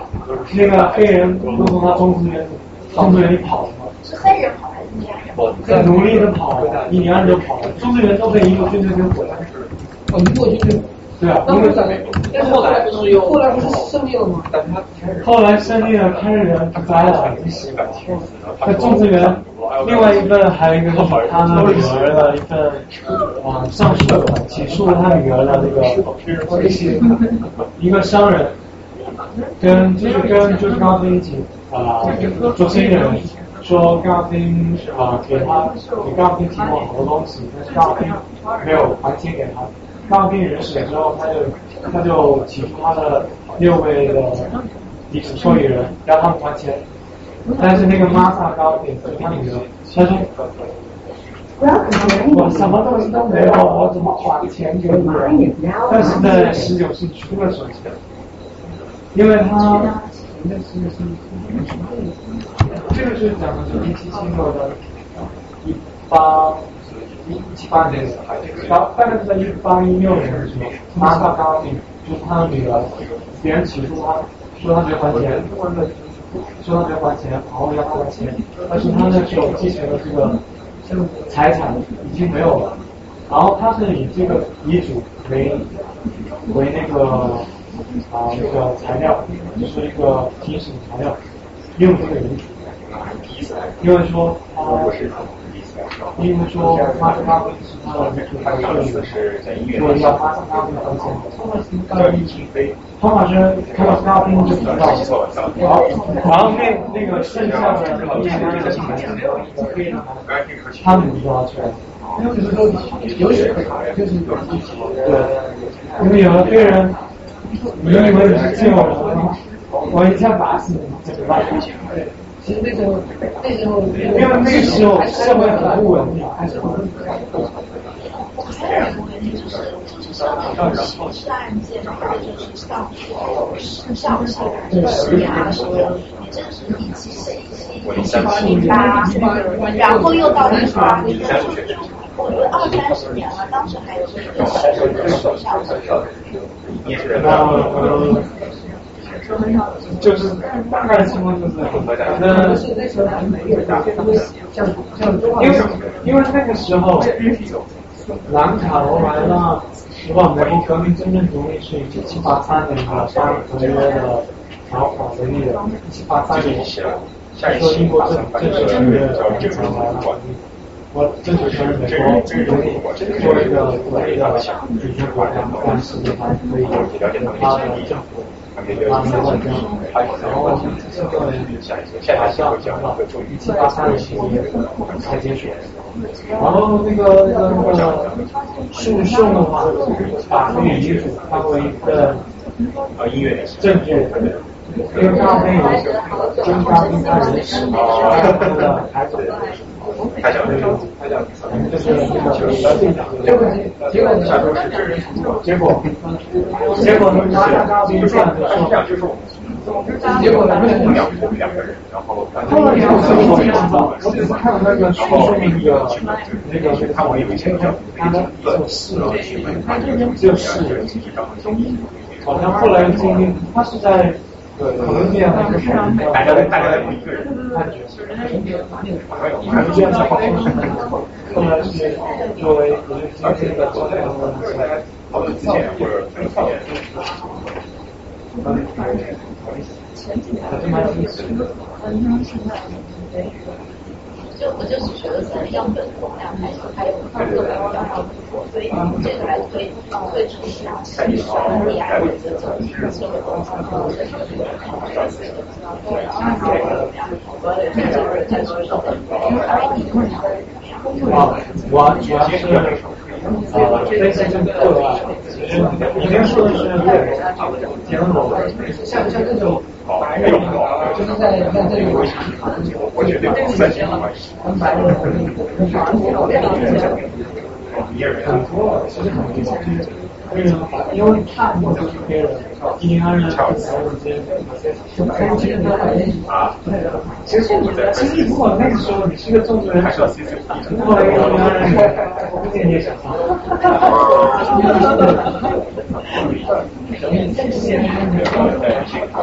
那比如说这个白人里面没什么，这是印第安人女人。因为大部分的那个种植人组，他们几乎就是，反正就是要么爱情关系。待会我们看那个第三章比较好的，我们会发现，就是还他写下了这个笔之后，又跟两个黑人女女士。又给了我又生了，然后，然后又给了个女孩，赋予她自由身，只有是他的孩子，他才会有自由，不然的话一般不会有自由身。就你看，他开始考他其实是被性教育，然后他那个在幼稚园里面还有教他，可是这这跟搞这有关系，不是被性教育的。那那是那是在十八世纪，那是在十八十八岁都是在过期了。所以现在，你看那个从结婚是最后启蒙教育了，他实验了搞变化的时候。恐怕现在听不到。怎么从听不到？比较有名嘛。没有，是这个是叫什么？那个我们是在二十世纪、二十一世纪，其实美国总统也是这个。高的教育的来源。对，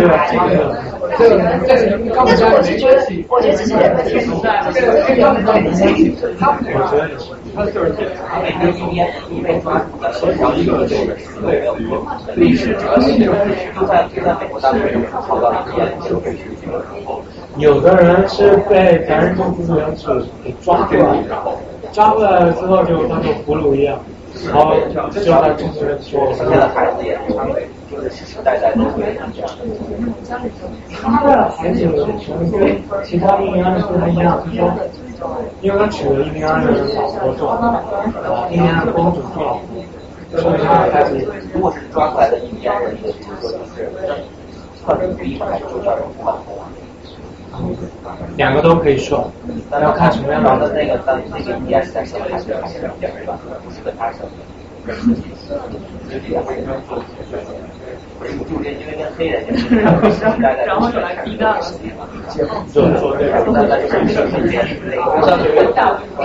有的印第安人也是这种感觉，但是有的现在也没有限制规定，他们就是叫啊奴役的，不要不要私有，奴役的劳动力，对对，那个一个人，然后就是说被抓过来，就是相当于是吧？CIA 是吧？然后反正就不让你走，也不让你不让你走，不让你啊作为奴隶，他这个教育。他也有基本我这个回忆片作为被俘虏之后当成劳那你现在有在跟他好不好？那个时候现在还是有警察是吧？应该是有那种巡逻的。如果你想怎么样？不是有证据，很多你的就业有争议这个，就是像这种感觉是很，我的交易之后可能会有一些人生长出来。呃，有种好像也有管理上班不来，但是哎，这个东西我们一直他们他们也是我们的学生那一点，如果买到了，看能不能这个就是。我去交换的当时，我在想想好有个想象力，他们这边分黑人的长期，有黑人民有什么帮助还是教会？他们是希望找个会，应该是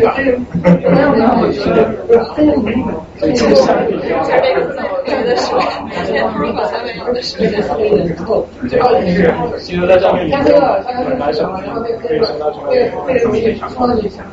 黑人，没有没有，我觉得黑人民这，个是，其实在上面，他这个他是拿什么？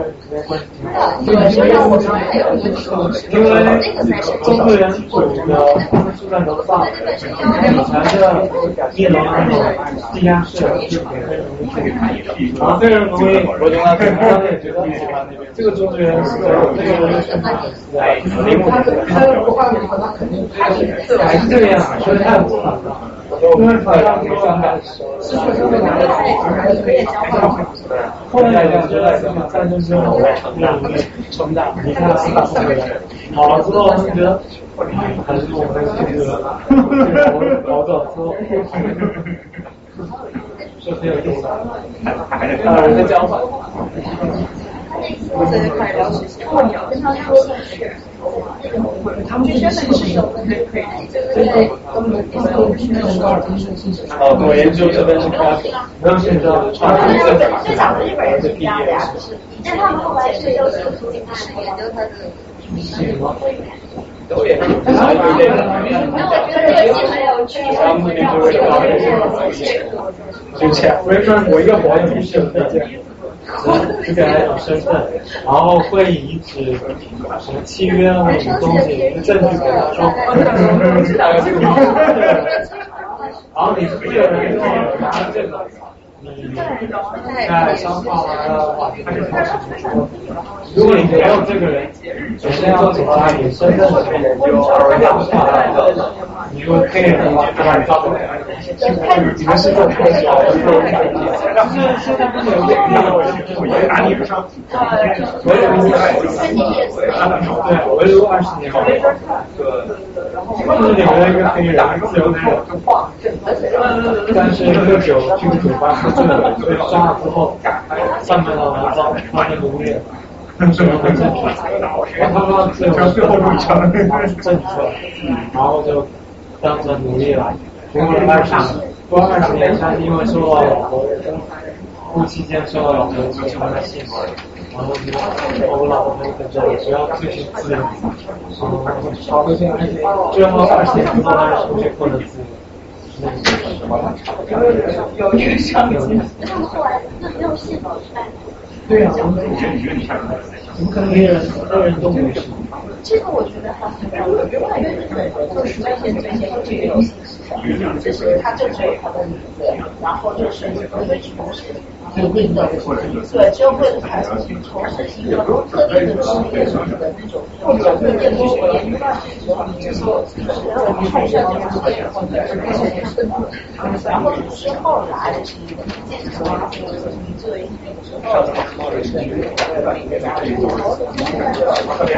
那个时候。包括最早都是古代的那个房子，是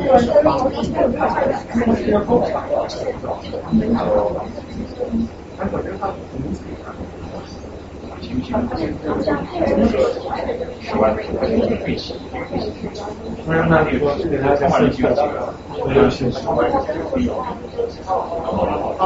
所以他后来，对对对，那是啊，对对有，现在是有。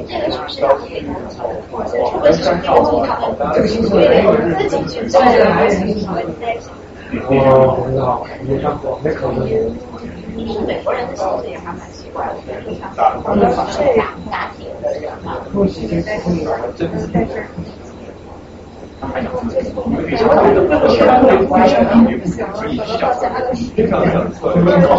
聪明的人，他们就虽然就是大看其实我刚开始是想知道他们我你说这个工作上面，然后还有这种有人招，和什么方向好的人，然后你还是那很强啊，是这样子看的。我觉得可能对啊，我家我们我们这种这个建筑，我经过。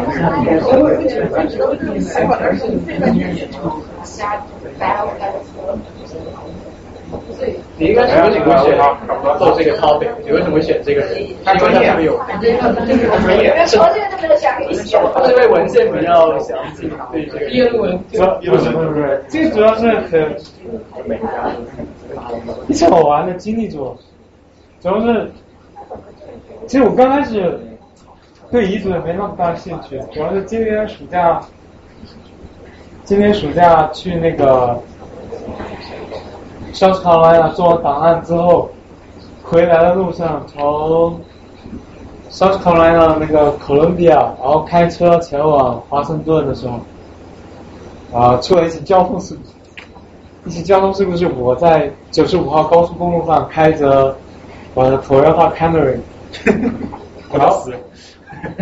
然后那个 右边的一个美国大叔他病倒，然后慢吞吞的病过来，我按喇叭嘟他，然后他也不理我，慢慢的我就眼看着要撞上去了，然后打了一下方向盘，打方向盘之后就撞在那个撞在那个桥上了。你啊？啊，撞在那个桥上之后，那个不是以前进档撞的吗？然后前面的车身就撞上去了，撞上去之后呢，安全气囊就弹开了，然后弹开之后呢，这个时候撞在桥上，不是那个车就反弹过来了，反弹的时候那轮子就往后退，然后就挂到那个阿档，阿档之后往那个桥的那个围栏弹回来之后，那个轮子就在那个九十五号高速公路上转了一百八十度，然后后来那个车的屁股就。撞到另外一边，撞到前面的那个啊那个围栏上面去了，然后车就挂了，然后人是活下来啊，自己车，我自己的车，然后然后那个我人人是活下来了，然后人是没什么受伤，因为我看着要撞上去了，然后扭了一下方向盘，方向盘轮子就打转，然后突然失控，我就死死的摁住它，然后咱们就撞。然后撞了之后人没受伤，因为系了安全带，然后空安全气囊弹开了，然后这个眼镜就弹下去了，镜片掉了一个，然后人人是没什么事，就是这个手上有一些那个安全气囊弹出来之后，弹了一下，然后手里面有一些失血的地方，那过段时间就好了，然后从那个车上出来之后，我靠，怎么回事？差点就死掉了。想想遗嘱吧。没有，那个时候你会觉得头脑里面会是一片空白了，哦，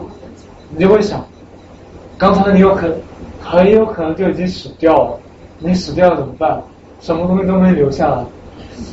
然后我一看，我靠，应该留下一个遗嘱什么的。然后那时候，那个时候我正好把刚拼的，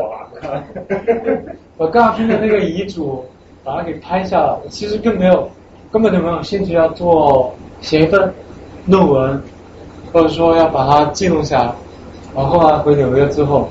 我就把那个东西找出来，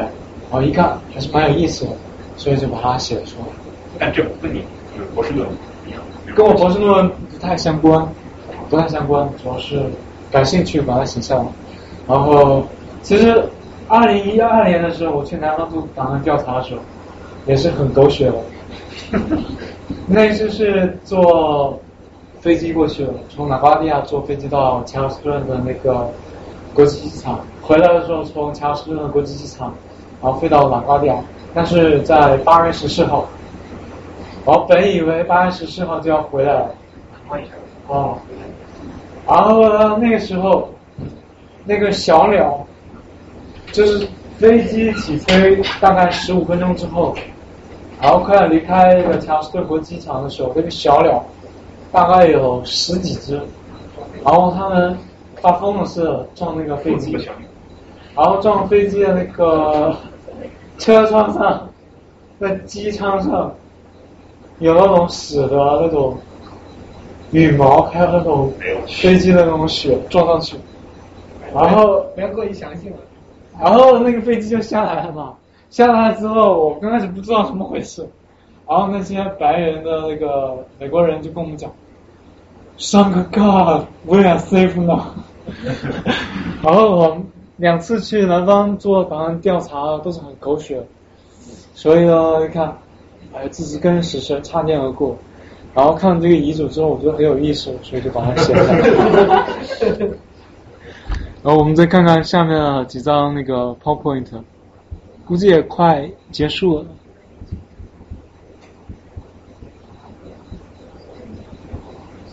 哎，这往下拉一点，好，可以，嗯，点右下角有一。个七十一左右那个。好，就看到。嗯，大概就这样。我们看一下，就是说他给他的六个主要的孩子，六个孩子分了好多财产，但是我们发现他的妻子和贫富并不是他的遗嘱的主要受益人，然后他们都没有分得土地，然后他的爱尔兰妻子凯瑟琳桑德森。没有得到任何财产，然后什么东西都没有，什么东西都没给他。那个兰卡罗来纳的那个妻子布里奇特肖，什么东西也没有得到。然后他那个高芬高芬的两个女儿，就是沙帕两个女儿 Rachel 和 Betsy，他赋予他们自由，但是高芬并没有赋予沙帕，就是他的那个贫富以自由身份。然后除去白人妇女 Rachel 杜皮是自由人外。高芬的其他女人如沙帕和丽特苏吉，还有麦特瓦利和 Lu 啊露斯等都不曾获得自由身份，所以就是很奇怪。然后我们再看一看宗教是怎么影响高芬做出啊财产分配的。呃，高芬是一个虔诚的基督徒，所以呢他啊非常的慈善。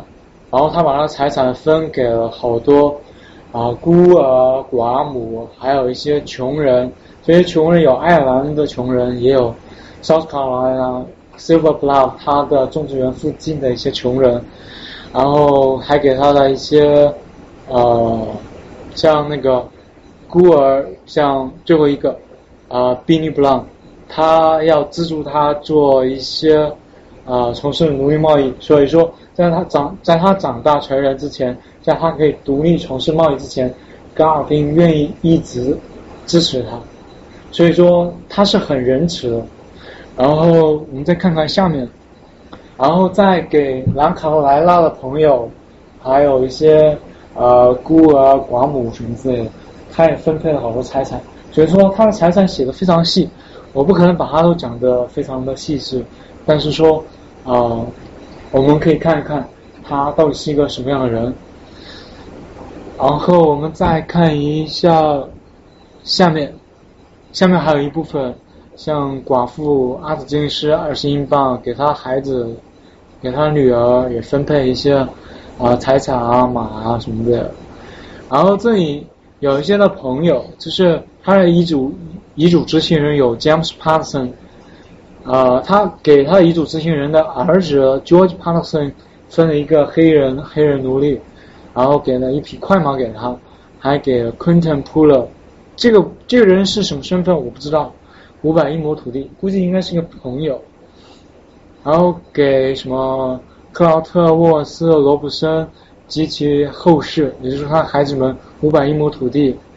给高分种植园上的猎人家庭女尸以及 Copen 地区种植园里的所有黑人所有女士每人一匹一件葬礼服，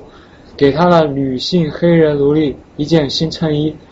给他的亲朋好友每人一一枚戒指。他这里列出了他的姓名，啊、我没有把他们姓名都写出来。那个时候戒指很重要，然后但是给他们一份戒指，主要是作为一个纪念品，让他们记住甘奥芬给了他们一件礼物，让他们记住甘奥芬，大概是这个意思。然后我们再看看遗嘱写完了之后，他要找遗嘱执行人。遗嘱执行人的话，他这有四个，四个遗嘱执行人都是他的好朋友，有 James Pass Parsons，有约翰 Graham，还有 Locklin Mike Geoffrey，还有 John Parkinson。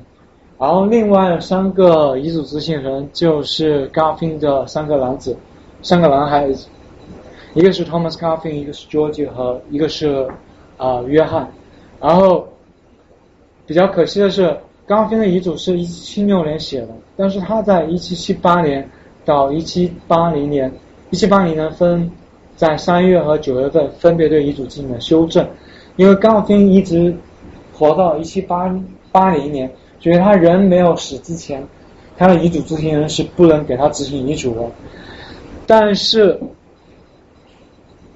James Parsons 在没有执行遗嘱之前，他已经死掉了。然后另外一个就是 John Graham 啊、他后来美国革命爆发之后，变成一个效忠派，效忠了美国王室，他就逃离了佐治亚殖民地。然后下面一个 Mac Jeffrey 也是变成效忠派，也逃离了佐治亚殖民地。所以他这三个遗嘱执行人都不能帮他执行遗嘱。然后 John Pardinson 这个人，美国革命爆发之后，他也不能执行遗嘱。然后他的孩子呢，因为现在还没长大成人，所以不能执行遗嘱。然后，所以他到一七七八年和一七八零年，他又加入了啊、新的遗嘱执行人，然后他们帮助他一起执行遗嘱。然后呢，啊、为了为了让他们的这些遗嘱，为了让他的这些遗嘱执行人公正的执行遗嘱，甘奥宾还找一些遗嘱执行人的啊、就是遗嘱的目击者，就找一些亲朋好友来给他们做一些鉴定。然后这个因为很详细，所以我没有在这里把他们名字和都写下来。然后我们再看一看，到一七七八年的时候，甘奥宾是怎么写他的附加条款的？因为甘奥宾到一七，因为他遗嘱最早是在一七七六年写好的，但是到一七七八年的时候，有的人已经走了，有的人啊，他觉得有必要对遗嘱进行一些补充和解释，他写下了第一份的附加条款，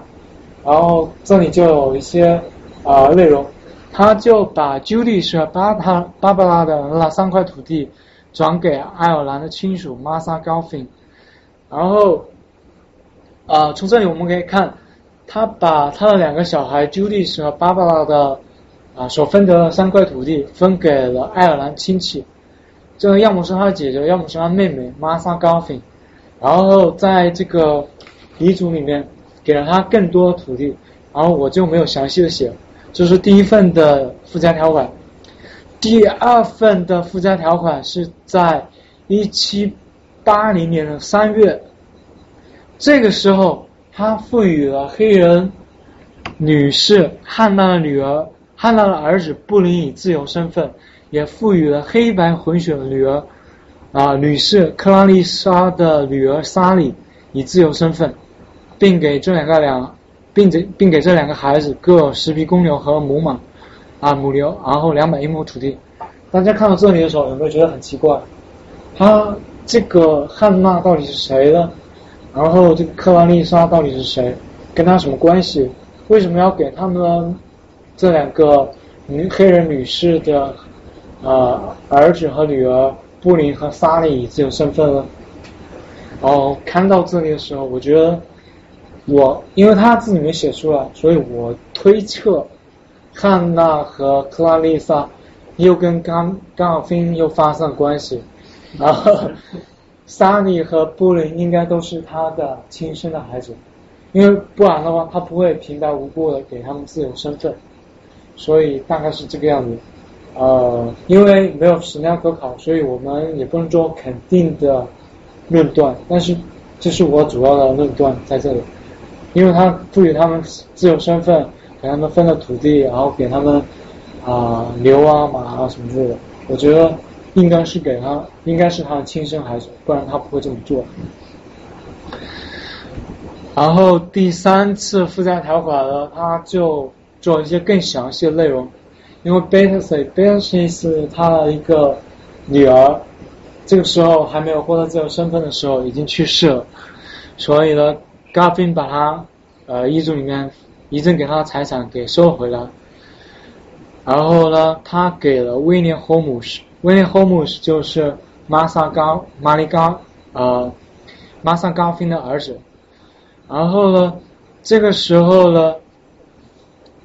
高芬曾把黑人妇女摩尔和他的小孩赠给 George，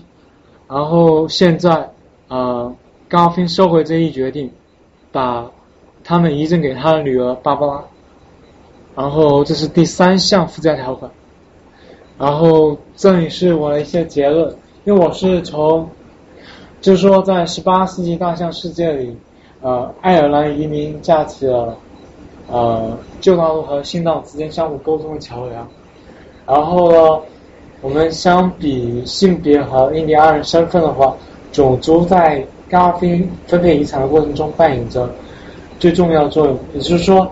它。啊，对，黑人身份是啊非常重视了。白人身份的话，如果你是白人身份的话，啊，白人小孩得到的财产会更多。如果你是黑人身份的话，他的地位就相对低下一点，然后财产得到的相对少一点。然后性别的话，他给了，呃，他并不是严格意义上的性别论者，他也给他的女儿。像 Thomas Garfield 啊，像啊 Judith 和爸爸妈妈也分了一个一定的财产，但是这如果是在英国的话，如果是以长子继承制的话为依据的话，妇女是得不到任何财产的。所以冈丁的话相对来说比较开明一点。最后的话，也就是基督教也是在冈丁的遗嘱里面扮演着非常重要的作用。然后大概就是这里。这就是我今天的演讲，所以谢谢大家。如果大家有什么问题的话，可以发 email 跟我联系。呃，大概就这样。好，谢谢大家。有什么问题吗？那时候有财产税这一或者是继承继承的那个，就 estate tax。我这这个我这个我没有听说过。因为美国革命不就是因为抗议那个英国政府的苛捐杂税？那个主要是什么印花税？像一个，比如你要写一封信，写封信要信封，是不是？信封上的话又有一个邮票，对不对？然后邮票上它就要贴政府的那种那个印，如果你没有那个印花的话，它就要呃不让你发行，就是这个信件就不能走。所以他们说印花税要啊、多收一点，然后殖民地人说收什么税啊，不许这样，然后他们是这样反抗这个，但是那种遗产继承税我就不知道，因为我没看到过，因为这个是在种植园里面，那个时候的只有殖民地政府，殖民地殖民地政府它是非常松散的，不像现在的州政府，因为那时候还没有国家，啊，国家是大英帝国，大英帝国在大西洋那边，他们管不了他们，在 South Carolina 和 Georgia 他们都是王室政府，王室政府的话，主要是以啊、在在 South Carolina 主要是以查尔斯顿为依据的，因为那那里白人都是那里，主要是白人之间的啊、协调白人之间的关系。什么叫王室政府？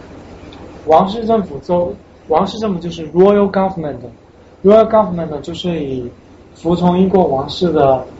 啊、白人种植园主组成的。总督就是由大英帝国的啊、政府来任命的，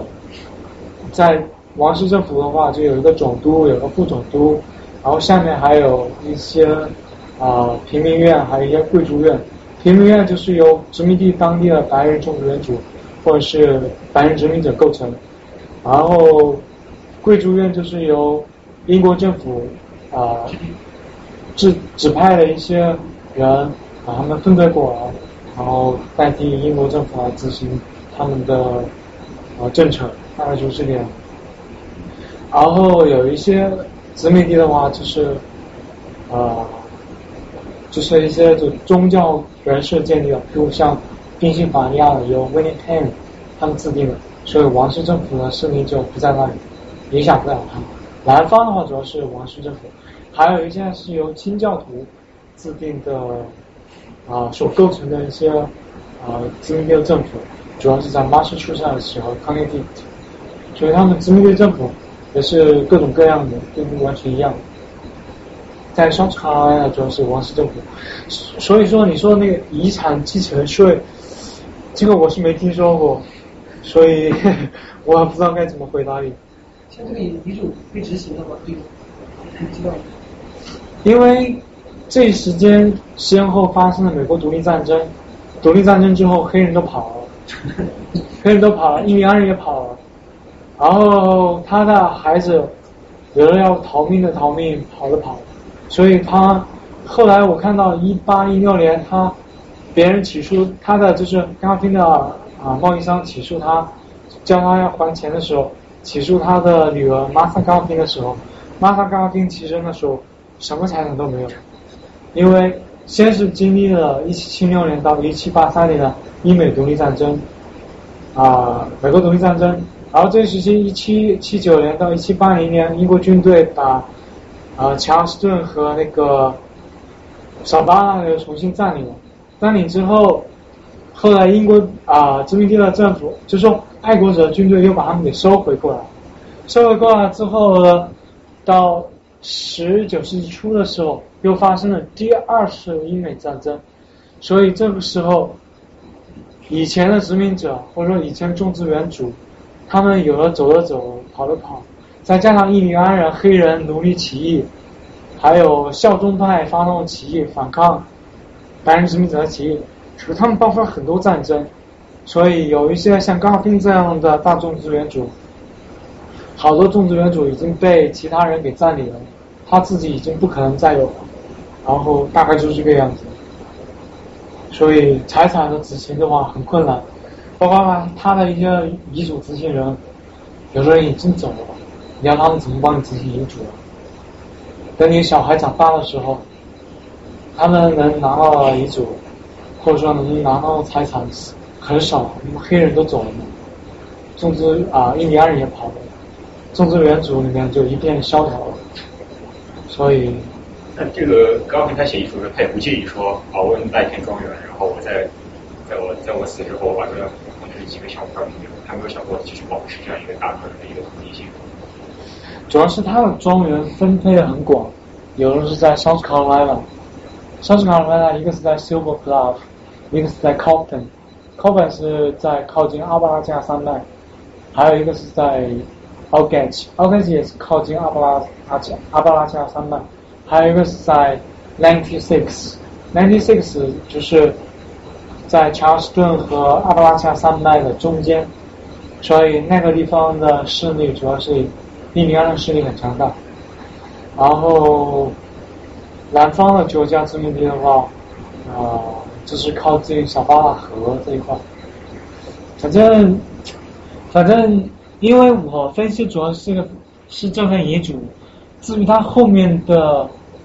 呃财产怎么分配的，或者说种植园他的孩子是怎么继承的，因为我看不到原始材料，所以我也不知道具体怎么给你们回答，所以这是一个遗憾吧。刚刚提到说，呃，高伟他比较开明，它是相对于其他的同学，美国其他同学，是相对于欧洲的这个这种啊的一个习俗来。我觉得，我觉得嘎宾这个人，他写遗嘱是在一七七六年，他写遗嘱的时候是在一七七六年，然后废除黑人奴隶贸易是在一一八零七年到一八零八年，然后他赋予他的黑人奴隶自由身份，这是非常有远见的。另外一个就是说，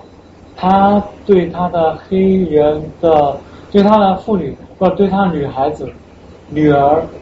他啊，给让他们去接受高等的教育，然后给他们分配财产，而这如果是在欧洲呢，是不可想象的。包括欧洲的，我们看，一七八九年法国大革命，法国大革命之所以爆发，是因为他们的严格的等级制度啊，包括穿袍啊、穿袍贵族啊、旗帜贵族啊，然后然后他们都遵循着严格的等级制度，然后。啊，女孩子都不可能分得财产，然后他们都是长子继承制。但是在 Garfin 的遗嘱里面，他的女儿像 Martha Garfin、像 Judith 和巴拉拉，他们都是有既得遗产，既得他们的一部分财产，分得了将近四千英亩土地。这如果是在欧洲的话是不可想象的，所以我觉得他是。但是会不会因为他在这个欧洲的这个这种地位，让他有提升的价值吧？这种阶层。我觉得，嗯，可以这么理解，但是我觉得最主要的是，在南方或者说在北美的话，他们的束缚可能就是传统历史传统，可能或者说等级制度，还有长子继承制度，不可能再像欧洲人执行那么的严格，所以我觉得你说的也对，但是新大陆的话，毕竟不可能像。旧道路有那么多的条条框框的限制，而且这种遗嘱写，呃或者执行，主要是按照刚飞个人的意志来为依据的。比如说，他比起其他的奴隶庄庄园的那个奴隶主、庄园主，他会开明一些。他是因为经历了什么事情才会有这种想法？呃。说他他既然能把这个财产分配给他的女儿或者他的妻子，他们应该是有什么事情对他有什么影响，才会做出这样。哦，其实其实我也不知道该怎么。其他的能力组也会这样，刚对，其他的奴隶主不是这样干的，就是同一时期。那为什么他会不一样？对呀。其他的遗嘱，像我的博士论文里面写的 Henry Lawrence，Henry Lawrence 他一七七零年的时候，他要给他的孩子接受高等教育的时候，他是把他的三个儿子送到欧洲去了，他的女儿他是没有让他们接受去学校接受高等教育的，但是在 Thomas Garfin 这里，他是有。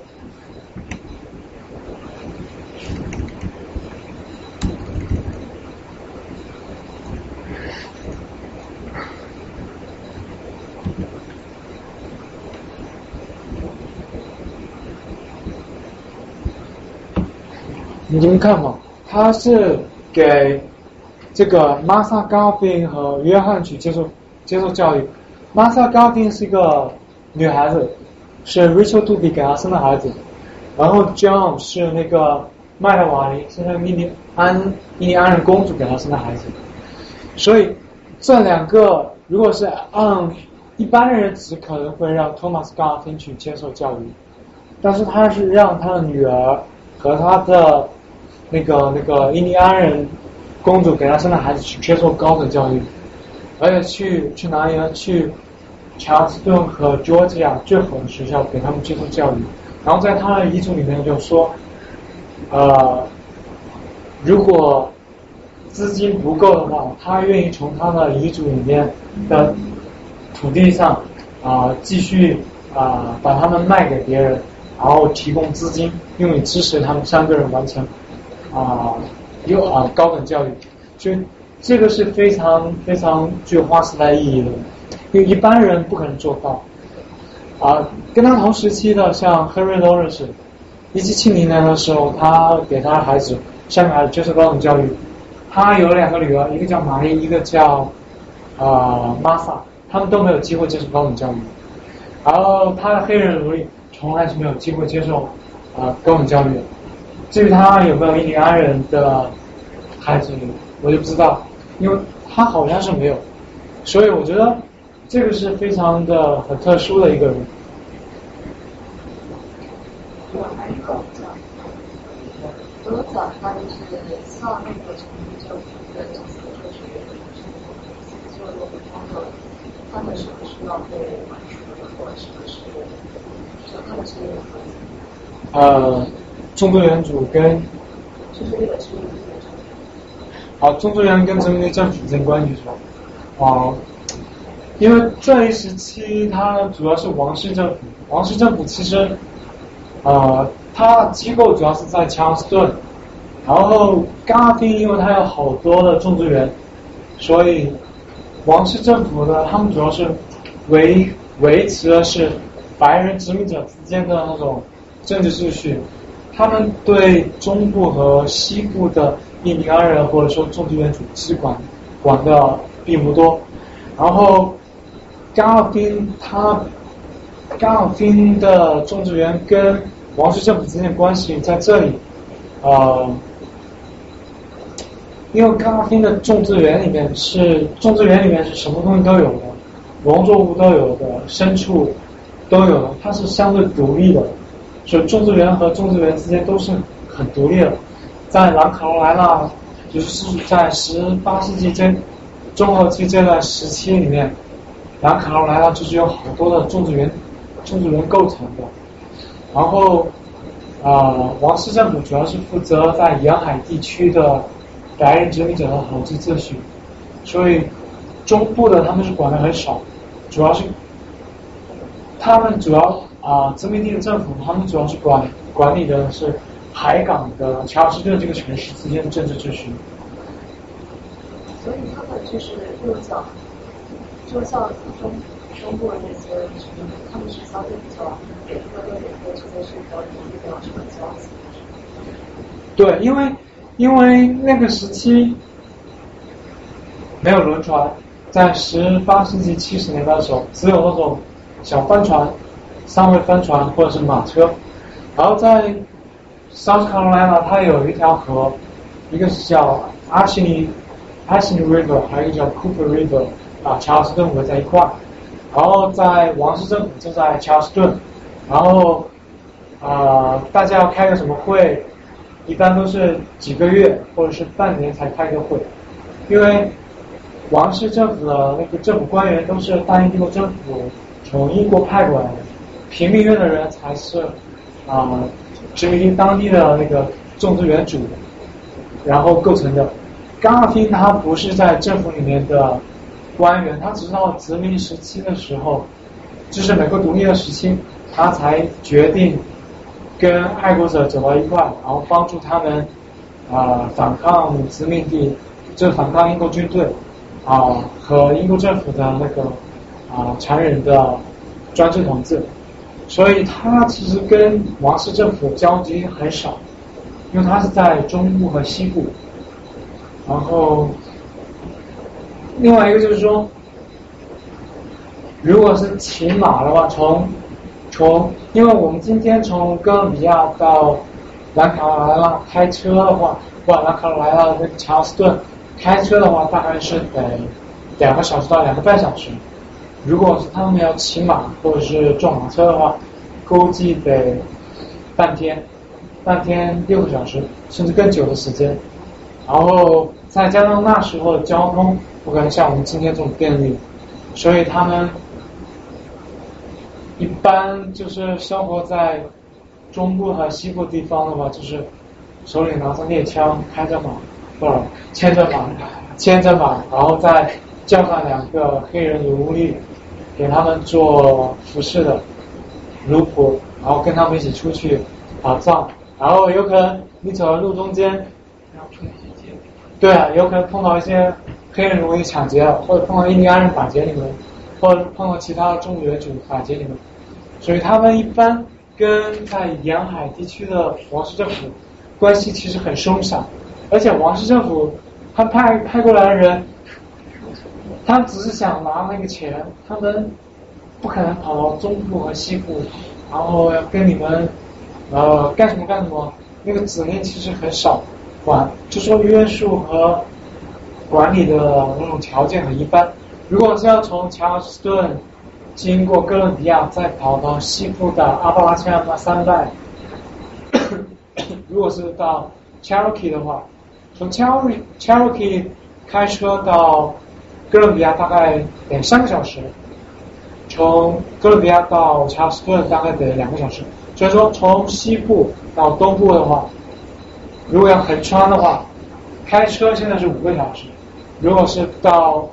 十八世纪的话，那个时候可能会花一天甚至两天的时间。所以大部分应该不会做那样的事情。所以管理的话，应该说很松散，然后约束性的话，应该不像今天这么强。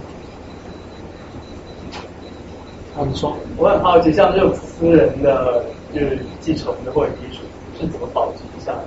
说一下。他的遗嘱应该是遗式好多份，遗式是给啊由他的那种遗嘱继承人，呃，遗嘱继承人应该是拿不到的，应该是给他遗嘱执行人每人一份。他这里是有四个遗嘱执行人，刚开始。后来这四个人死了死了，走了走了之后，他又找了四个人，找了四个人之后，呃，为了防止意外，他还又找了遗嘱的目击人，目击人好像大概是五个人，就是说目击者五个人给他作证，然后应该是也给他们也分了，每个人都分了一份遗嘱，然后大概是。这他的这些遗嘱执行人和遗嘱的目击人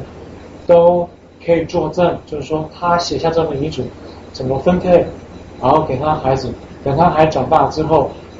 他们可以独立执行遗嘱的时候，就这样执行这个遗嘱。这也是美国的遗嘱执行，就是说遗嘱文化一部分。因为在我们今天，在我们中国的话，好多人都不写遗嘱，死了就死了，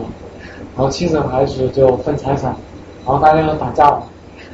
所以我觉得，因为美国人从这里我们可以看到，美国人从以前到现在一直都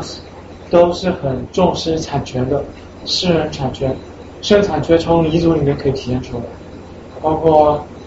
还有什么其他的像婚前协议啊什么的，都是分得很细致的。但是我们中国人可能一直都没有这种遗嘱的文化，呃，遗嘱的理念或者是私有财产的观念。我觉得这个是很有意思的，大家可能等到老的时候有钱的时候，不妨写一写遗嘱，因为如果是防止你们孩子跟财产什么的。那这个执行人跟他是一个什么样的关系？是朋友还是说是律师还是说找法律师？这里面这里面没有律师，这里面的遗嘱执行人大部分都是他的啊朋友，朋友就是一些印第安人贸易商。还有还有就是附近的种植园主，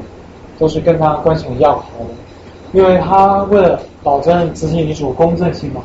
一般都是找自己最要好的朋友。但是美国革命之后，有的人变成了爱国者，有的人变成效忠派，所以他们都没有执行遗嘱之后，有的跑了，后来他又换了其他的遗嘱执行人。感觉说到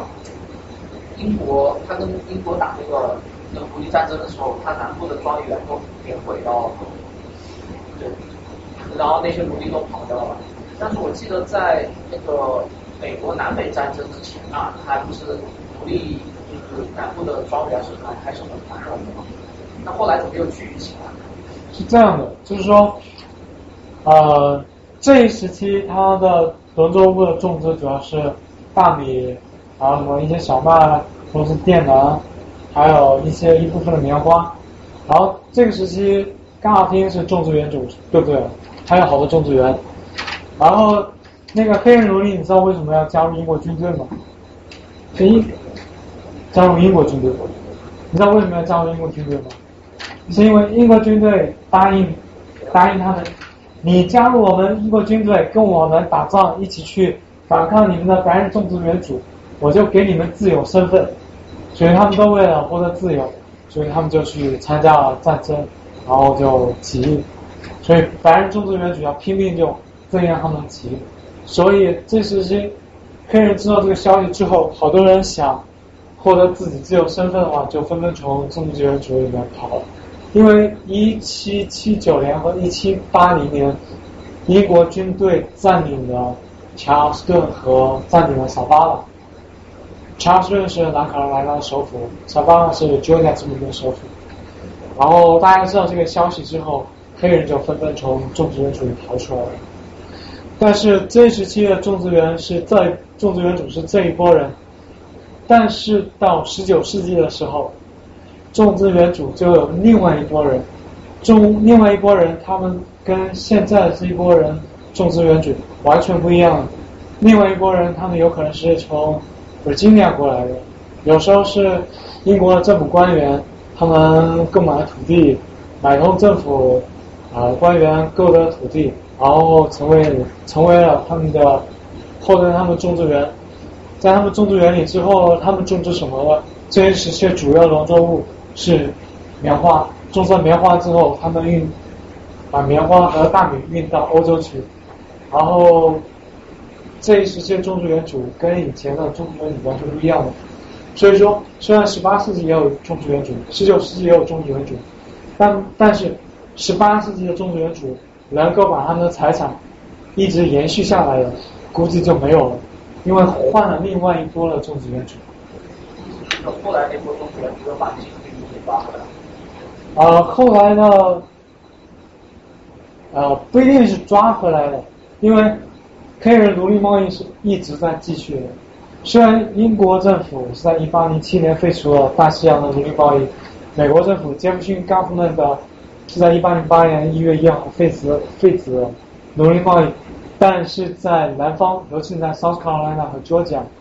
他们一一直是奴隶州。他们一直是蓄奴的，一直从事着三角贸易，但是北方州是废除了，南方州还是没有，所以直到美国内战的时候，林肯政府废除啊颁布解放黑人奴隶宣言，废除黑人奴隶，这一时期黑人奴隶才是真正获得解放，但是真正获得解放之后，在重建时期做的并不完整。黑人奴隶真正获得自由身份，然后获这时期获这一时期获得自由身份，但是他们没有宪法公布给他们的选举权，还有一些其他公民权啊。这个时期是到了十二世纪六十年代的民权运动，他们才真正获得这些啊公民的权利和宪法赋予他们的基本权利的。所以黑人的。追求自由，追求他们公民身份，走了一段漫长的过程，所以虽然是很曲折的。你是怎么开始对美国殖民世界历史感兴趣我？其实我主要是刚开始研究美国历史，然后零八年的时候是在维吉尼亚做。维吉尼亚的那个蒙枪，就杰弗逊的那个故乡做 visiting scholar，然后看了一些博物馆，然后看了一些呃杰弗逊跟黑人妇女 Sally Hemings 的一些 gossip，一些，然后我觉得蛮有意思的。后来到 Storybook 念博士的话，我觉得应该有必要把那个做的更精致一点。然后，你要二零一二年呢去南方去考察，然后开车把北卡、南卡和北京啊转了一圈，然后看了好多博物馆，看了好多老房子，见了好多种植园，然后见了好多黑人，去了好多教会，然后我觉得好，南方的历史跟北方完全不一样。那既然经验这么多，然后又没有人做南方的历史，我是觉得主要是指的是啊、中国的历史学家。那我能不能把它做得更精致一点，做得更好一点？我觉得有必要把它介绍一下，或者说继续做细致一点。然后到一三年的时候，今年暑假就去那里做了两个月的档案研究，所以就博士论文就围绕着这些档案展开了，所以就可能做的比较细。这个 topic 其实比较细，可能大家也觉得很无聊，因为就只有这么一个遗嘱，一般人可能不会做。但是我觉得这是一个因小见大，从种植园里看到一下，看我们看他爱尔兰移民跟他在大象世界中的亲属关系，种植园里的文化、遗嘱文化以及种植园遗嘱里面的，就是种植园主他的遗嘱后面的种族关系、亲属关系、性别关系，以及他对自由和财产的观念等等，这些都是非常有意思的。然后我们就不做那种宏大的革命的叙事，然后美国革命就是殖民地的白人反抗英国军队，然后就那么就完了。然后其实种植园主里的文化其实很有意思，做做了细致之后，你才会知道这个大的世界会是什么样的。这只是我个人的兴趣，我觉得大家历史是一个冷门专业，如果大家没兴趣没关系，我那那就是说，现在历史学里面对遗嘱这样一个一个比较体系的一个研究。其实吧，这个遗嘱，有人是引用它的内容的，有人是引用它的内容的。因为冈尔宾的留下来的信件非常少，但是冈尔宾是一个非常重要的人，大家都对他的故事很好奇，所以他的遗嘱有好多人做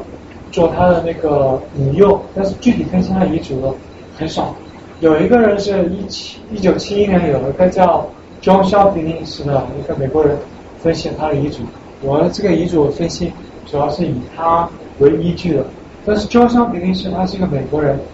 他主要是分析了他哦分了多少财产啊，分了多少奴隶啊，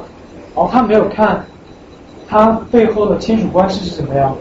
他没有看他背后的种族关系是怎么样的，也没有看他的啊、宗教是怎么影响他分配遗嘱的，因为他本来就是一个美国人，他可能就觉得、啊这个遗嘱就这个样子，我们大家都这样写。好，我觉得我是一个中国人，我觉得有好不一样的东西，我可以继续做比较细致，所以我就写了这个遗嘱。然后呃，其实有好多历史学家，他们非常重视遗嘱，所以他们整理了甘奥菲的遗嘱。那有的人整理的很细致，有的人整理的不那么细致。我的这个遗嘱是以 Brent Holcomb 编的那个遗嘱为依据的，他的遗嘱就是把甘奥菲的遗嘱是十八姓遗嘱，它是用那种古代的英语写出来的。Brent Holcomb 把它简体化了，把对把它的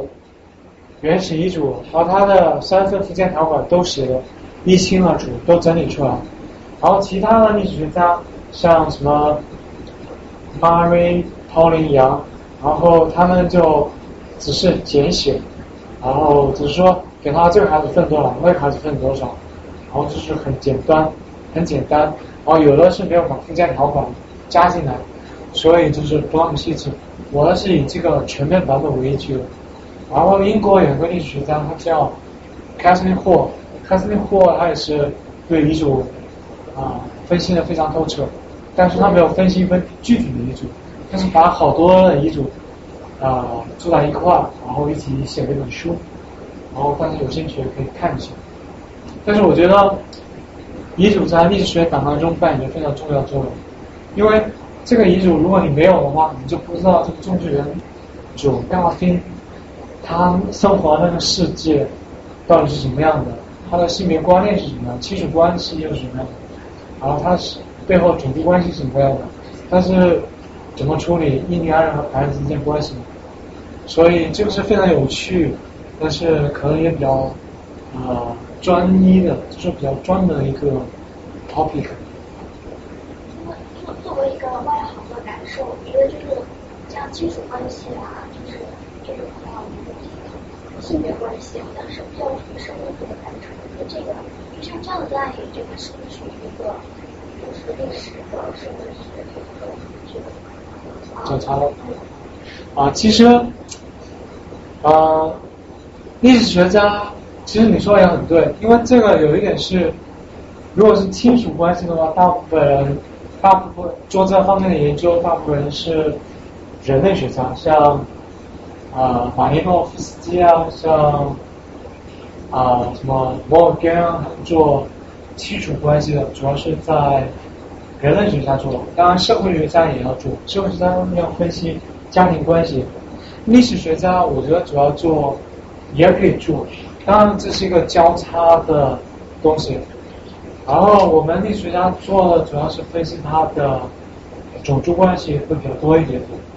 然后再就是从大西洋史的视角来分析一下它的亲属关系，因为大家都在做大西洋史嘛，所以我觉得这个遗嘱的话，对人类学家、对对社会学家或对历史学家都很重要，但是人类学家对他们来说可能做的话就不太不太那么容易，因为人类学家主要是做田野调查的话，他要跟生活在那个地方的人生活在一起，就说跟一个田野里的人生活在生活在一块，跟那个村里的跟那个社区的人生活在一块，然后他们跟他们做一样的呃集体活，参加他们集体活动，参加他们宗教仪式、文化活动、政治活动，然后做完田野调查之后，他们再回到本土，然后写他们的著作，大概是这样。但是高尔宾的遗嘱，它就是一个死的东西，就在那里。高尔宾的那个种植园已经没有了，所以他们做的话可能比较困难一点。我觉得社会学家如果是做他们的遗嘱分析的话也可以，但是社会学家可能更多是关注在当下的。但是我觉得历史学家做这个应该是会有趣一点点。然后其实这是一个跨学科的工作，我觉得啊、呃人类学家和社会学家如果能够一起加入进来的话，大家一起做，从不同视角来做，应该会更加有趣。所以这只是我以一个历史学家的身份在做，我不知道人类学家和社会学家会怎么做，但是我觉得如果可以一起做的话，应该会非常有趣。就我知道，像我们系就有的老师，他跑到苏格兰，然后去他们的档档案馆或者博物馆去拿，可能也是十四十五世纪那个 Clyde River 叫我我不知道中文怎么说，那个 shipbuilding 的那个 establishment data，就真的是一个字一个字的从那种原始档案抠下来，然后他们就收集可能样本比较大的几百个 observation，就用比较现代的统计方法回归啊之类的，就写成这种社会学的论文。啊，你是学什么的？我是商学院，但我们是有的老师做社会学。哦，对，那我不知道像像这种这个时期的 data 够不够大，就能不能做成一个统计的东西？其实我写这个论文其实有一点点遗憾，是因为我没有去过北爱尔兰，因为我没有去过刚听生活过的阿姆嘎这个地方去做档案研究，因为我只是以这样一份遗嘱和我所知道的南卡罗来纳的历史来做这个档案分析，或者说文献分析。其实我真的是很想去他的阿姆嘎这个地区去啊、查查 George Garfin 他的家族的，或者说档案啊，或者查查他们生活的十八世纪阿姆嘎的一些政治啊、经济啊、社会文化状况，或者说他移民的一些历史的背景啊，我真的很想去做，但是因为没钱啊，所以去不了，所以这是有一点点很遗憾的。所以可能等以后当成教授，或或者什么之类的，有钱了之后应该去那里去做一做，因为我因为我们不知道十八十家爱尔兰人他们为什么要背井离乡，为什么要走？难道是真的是因为碰到一个很彪悍的老婆来赶着他要走吗？我觉得有是有这样的人，但是高斌是什么样的情况我不知道。他生活的那个条件，他的家族的状况，我一点情况我不知道。因为除了这份遗嘱之外，没有他的，没有找不到任何有关他的档案。因为因为高尔宾，高尔宾是一个英国官员身份的他，有可能在英国有他的。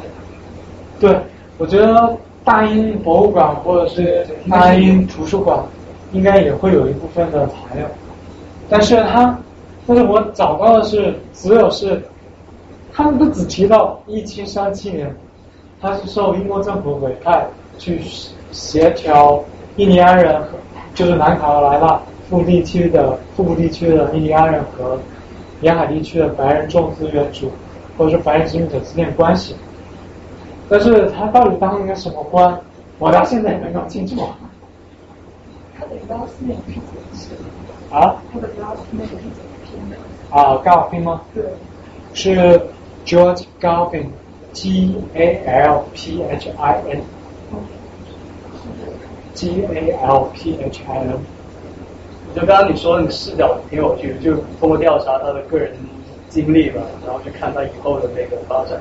但另外一个视角就是说，像你在这个遗嘱里面写到你的 implication 是因小见大，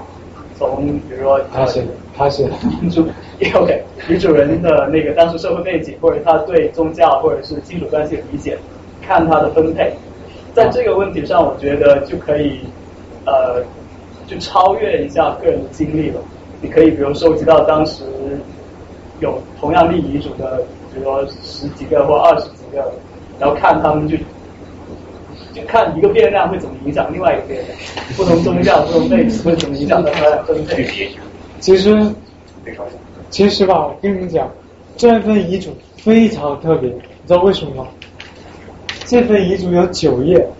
如果是按照古代英语写的话，它估计有十页到十五页，因为他那个时候将近起码有十五页到二十页左右，因为我们现在是用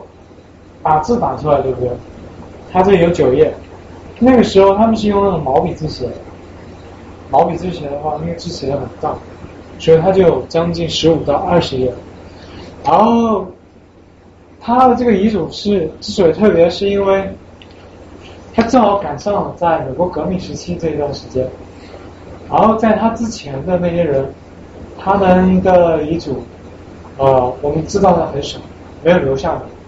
然后之后的有一些人。对遗嘱留下来，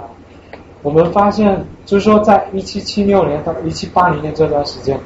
我们发现能找到遗嘱非常少，因为有战争嘛。然后到一七八三年到一八一五年这段时间，我们又会看到一些遗嘱，但是这一时期的遗嘱，他们的遗嘱内容非常短，遗嘱他们的内容也就只有两页到三页。然后那个种植园主他们就很小，不可能像高丁这样的种植园主有这么多的财产，因为他他的财产有四万一亩土地，有将近一百三十五个黑人奴隶，你可以想象，还有好多没有统计出来，你可以想象他是多么富有的一个人。但是到美国革命之后，就是一七八三年之后，我们看到遗嘱里面，他们写，哦。我要死了，把我的这个房子，把我的这个房子给我的老婆，如果她一直守寡的话，给她。另外，我手上还有两千到三千美金，不是啊英镑，然后就啊给一千英镑给我大儿子，给五百英镑给我小儿子，给我女儿五十英镑或一百英镑，然后给我老婆给她一些家具房子让她一起住。如果老婆死了，然后就把他再给我的大儿子，因为甘尔芬是一个大的家族，然后甘尔芬死了之后，我们就看不到这样的遗嘱。然后到一七八三到一七一八一五年的时候，我们看到那个遗嘱都是就是那种小种植园主，他们的内容就很短，所以大部分就是那种小混混那样的，所以分到的，就说他的遗嘱就不是那么有代表性，所以它是很大的，所以就是很特别。然后刚好婚姻之前，一七七六年到一七八三年之前的种植园主的话，我们找到的遗嘱非常少，因为那个时候只有殖民地的王室政府，然后有好多种植园种植园主可能他们写了遗嘱，战争来了之后就把火烧了，什么都没了，所以他是比较幸运留下来的。好，我们还有没有问题？行，那我们最后再感谢主讲人。好，谢谢大家，我们现在做这个只是这样回应。对，然后呃，先还预告一下一下以后几期的活动啊，下一期就是我们打算办一期叫真人图书馆的活动，就是也是赵莹花首先提出来的，就是呃找几个经历比较丰富的呃一些学生，他们自己志愿来做所谓的书，然后来大家跟他们提问交流，然后知道他一些一些经历啊，或者一些个人想说的具体形式，我们现在还